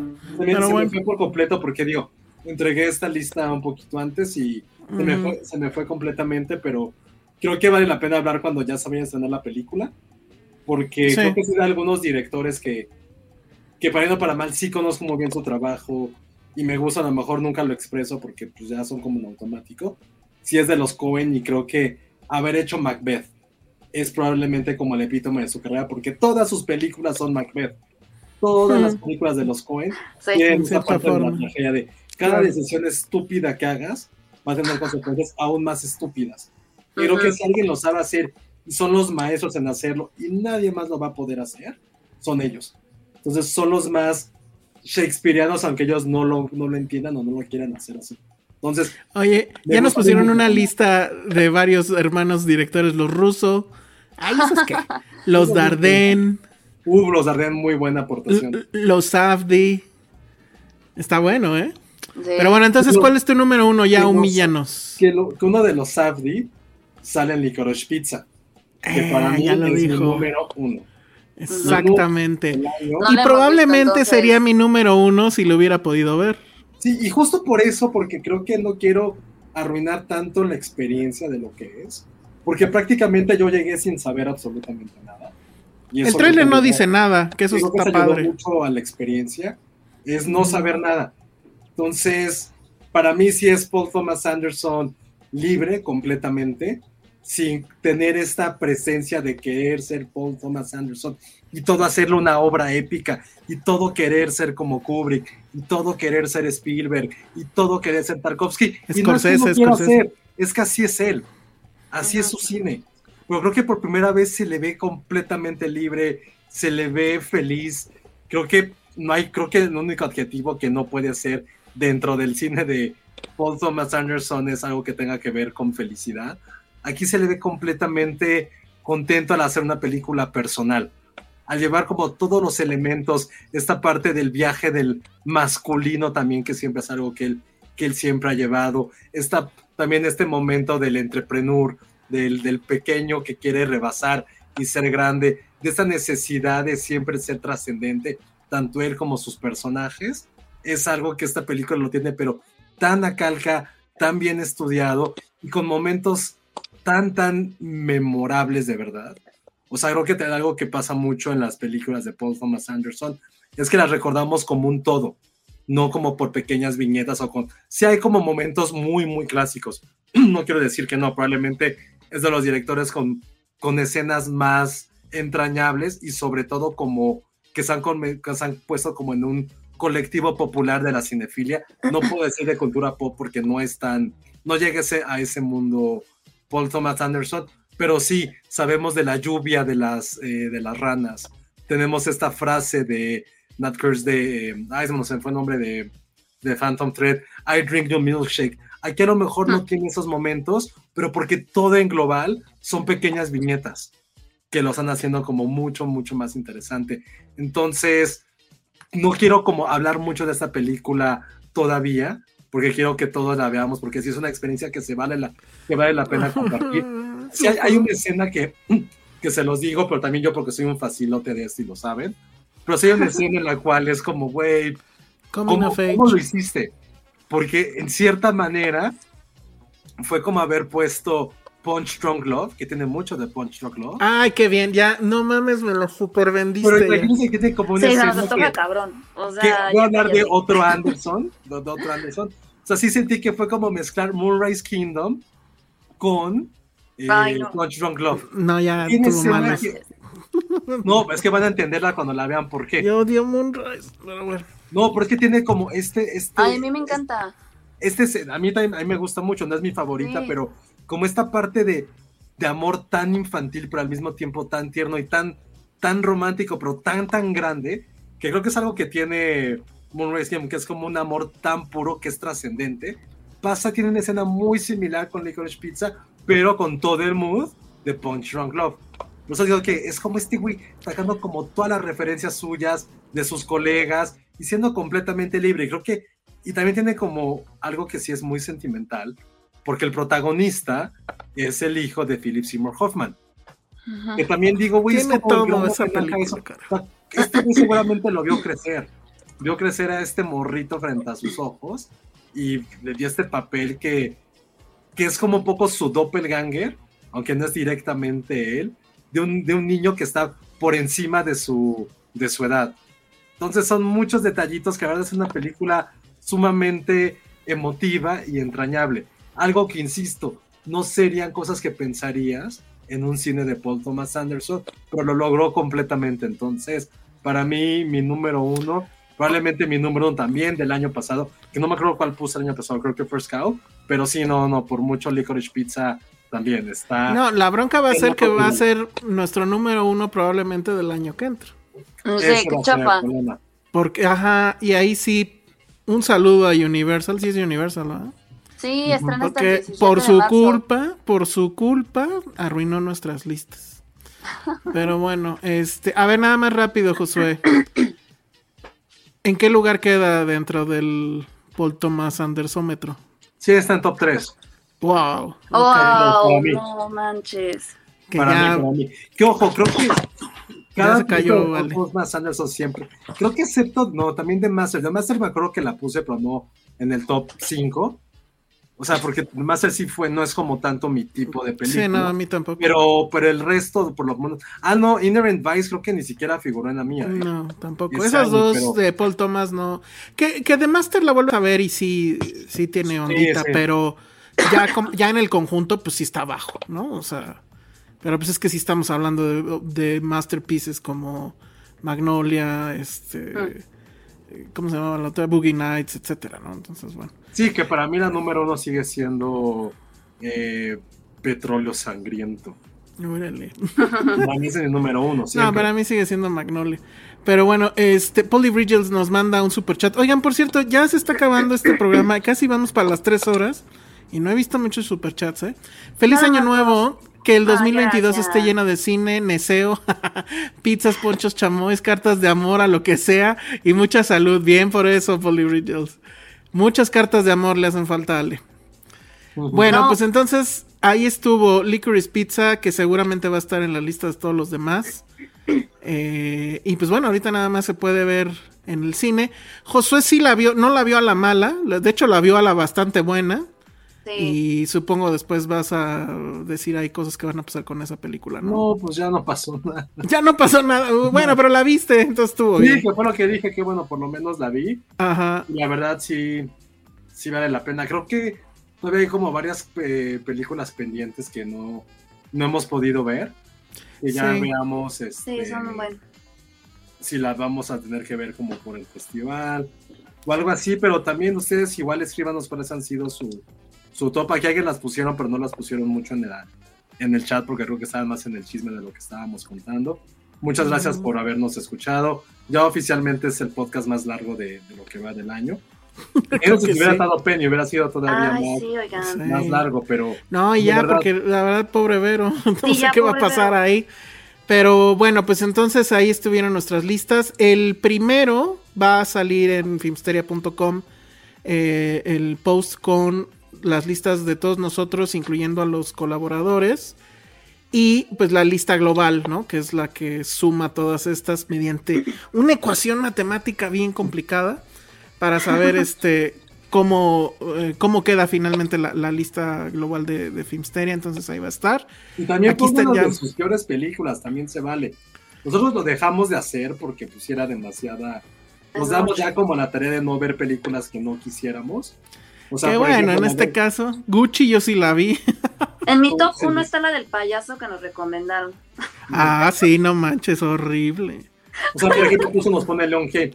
A mí me faltó ver Petit Maman y se me antojaba muchísimo. Exacto, que también no, está la mala. no, la tengo. Esta de Bad Luck Banging ya no la vi, ya tiene un rato por ¿Dónde ahí. la viste, Leon Kane? Porque también la busqué. Está ¿Cuál? la mala. Oye, sí está. deja de estar pidiendo Petit Maman, te lo prohíbo. Ah, no, ya no la tengo.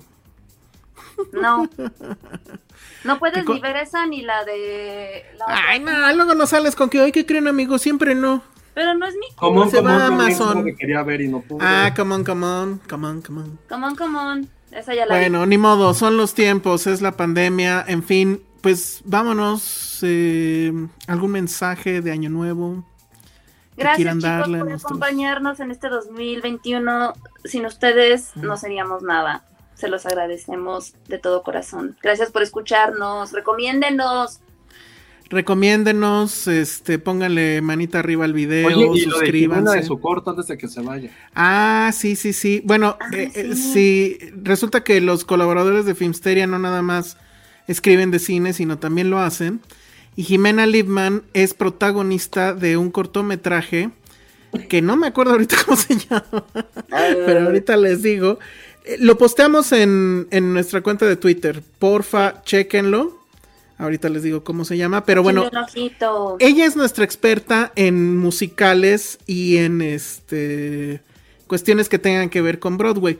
Pero la verdad es que definitivamente hay un compromiso ahí absoluto porque justamente en su cortometraje ella baila y canta. O sea, hay tres canciones en un cortometraje de 20 minutos. ¿Cómo le hizo? Se llama para meter- Atrapé una nube. Atrapé una nube, exactamente. Tiene que ver ahí con un tema de eh, cuestiones de salud mental, por así decirlo. Pero la verdad es que, bueno, pues está muy padre y ver a, a- a Jimena actuando eh, está muy chido. Entonces, chéquenlo, por favor. Ahí está en, en- en nuestra cuenta de Twitter, está la liga. Igual si ahorita nos da tiempo la ponemos, a ver si nos da tiempo, pero no. Oigan, y, y sí funcionó la arenga por los superchats. Acaban Ay, de caer gracias. bastantes. A ver, ahí les va rápido. Aniox Carly nos dice gracias por hacer mi 2021 más ameno. Gracias Feliz año. Muchas gracias. Miguel Alvarado Olivares, órale, un super super chat. Dice para que él se inicie 2022 viendo In the Search of Jackie Paris. Feliz año. Les debo muchas de esas. Ya decidí que las voy a ir. Ya, estás bien La- mal. La- las voy a ir este, comentando yo creo en TikTok neta, ¿eh? porque si no, no, no lo voy a lograr nunca. Mariana Juárez también pone un muy buen super chat y dice, los escucho desde sus inicios Y mis episodios favoritos siempre son los que los de fin de año. Muy bien, larga vida a Filmsteria. Muchísimas, muchísimas gracias Mariana Juárez. Y en lo que busco rápidamente el corto de Jiménez Liebman, Josué va a decir su despedida de Año Nuevo. ¿O no? No, pues muchas gracias a todos por, por un año más. De verdad, siempre se los decimos, sobre todo cuando son como los aniversarios, eso. De que los miércoles es un día especial, ¿no? Es el, es el día como de la semana que más esperamos. Que créanos que a veces no es que no podamos ver todo, pero lo intentamos y sobre todo esto, creo que la interacción que tenemos con ustedes es algo que, que siempre queremos, que siempre añoramos y que ahorita no tanto por la época, pero de verdad los queremos mucho y de verdad, gracias, gracias por siempre estar presentes y por siempre estarnos apoyando. Y esperamos que el próximo año ya nos podamos ver maybe en vivo, veamos si ya es posible para regresar a esos, a esos días de los podcasts en vivo con, con un poquito de alcohol y para poder chismear ahí. Entonces, Ay, ojalá. esperamos que el próximo año sea ya algo mejor y que lo podamos hacer. Entonces, felicidades, feliz año a todos y pásenla bien con sus familias. Cuídense, usen cubrebocas porque el Omicron está re duro. Sí, Sí, eso, cuídense. eso es una cosa que a mí me tiene muy preocupado. Pero bueno, de, de mi parte, pues nada más, obviamente agradecerles eh, eh, que nos hayan acompañado, que nos hayan visto, que nos hayan escuchado, que nos hayan leído. Eh, a título personal, el, el agradecimiento es doble porque, bueno, pues este año sí, particularmente para, para esta familia fue complicado por, por las situaciones de, COVID. Y bueno, pues de nuevo agradecerles a todos ustedes eh, eh, la ayuda que en su momento eh, tuvieron para conmigo y para con Patricia, para Patti. Y y, pues eso, o sea, agradecer esa solidaridad y agradecer pues que sigan aquí. Efectivamente, cada miércoles es, es un día especial y es un día que, que buscamos y que nos emociona estar eh, con ustedes. Y pues bueno, vamos a seguir el año que entra. No sé si vamos a tener alguna pausa tal vez, pero eh, pues aquí vamos a seguir en este formato donde estamos de manera triple o doble en, en tanto en YouTube como en las plataformas de podcast. Y pues de nuevo agradecerles a todos, agradecerles sus likes, agradecerles sus superchats, a las personas que nos escuchan en audio, agradecer si eh, cuando ponen las sus calificaciones a, a, los episodios o sus reseñas de los episodios. Eso nos ayuda muchísimo. Y bueno, pues nada más eh, eh, pedirles que se cuiden mucho porque la verdad es que eh, lo del Omicron sí está grueso y Sí. no sé, me da miedo que regresemos a No. una situación de la que pensé ya habíamos no la salido. necesitamos. Sí, Bueno, no, no, no. y- Cuídense. Eh, cuídense mucho y se va a despedir Penny de ustedes. ¡Adiós! No compren cosas capitalistas, compren cosas, comen pizza.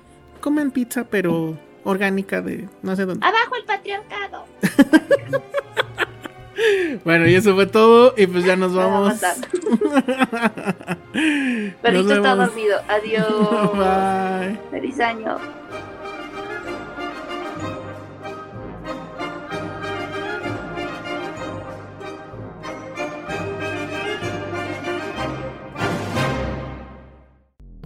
Dixo presentó Filmsteria con Penny Oliva, Alejandro Alemán y Josué Corro.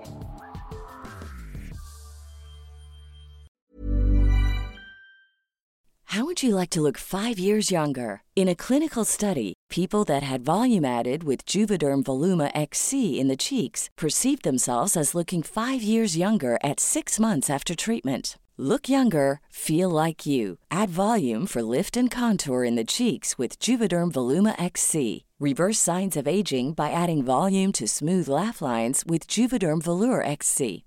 For important safety information and to find a licensed specialist, visit juvederm.com. That's J U V E D E R M.com. Not for people with severe allergic reactions, allergies to lidocaine, or the proteins used in Juvederm. Common side effects include injection site redness, swelling, pain, tenderness, firmness, lumps, bumps, bruising, discoloration, or itching. There's a risk of unintentional injection into a blood vessel, which can cause vision abnormalities, blindness, stroke, temporary scabs, or scarring. Talk to a licensed specialist to find out if it's right for you.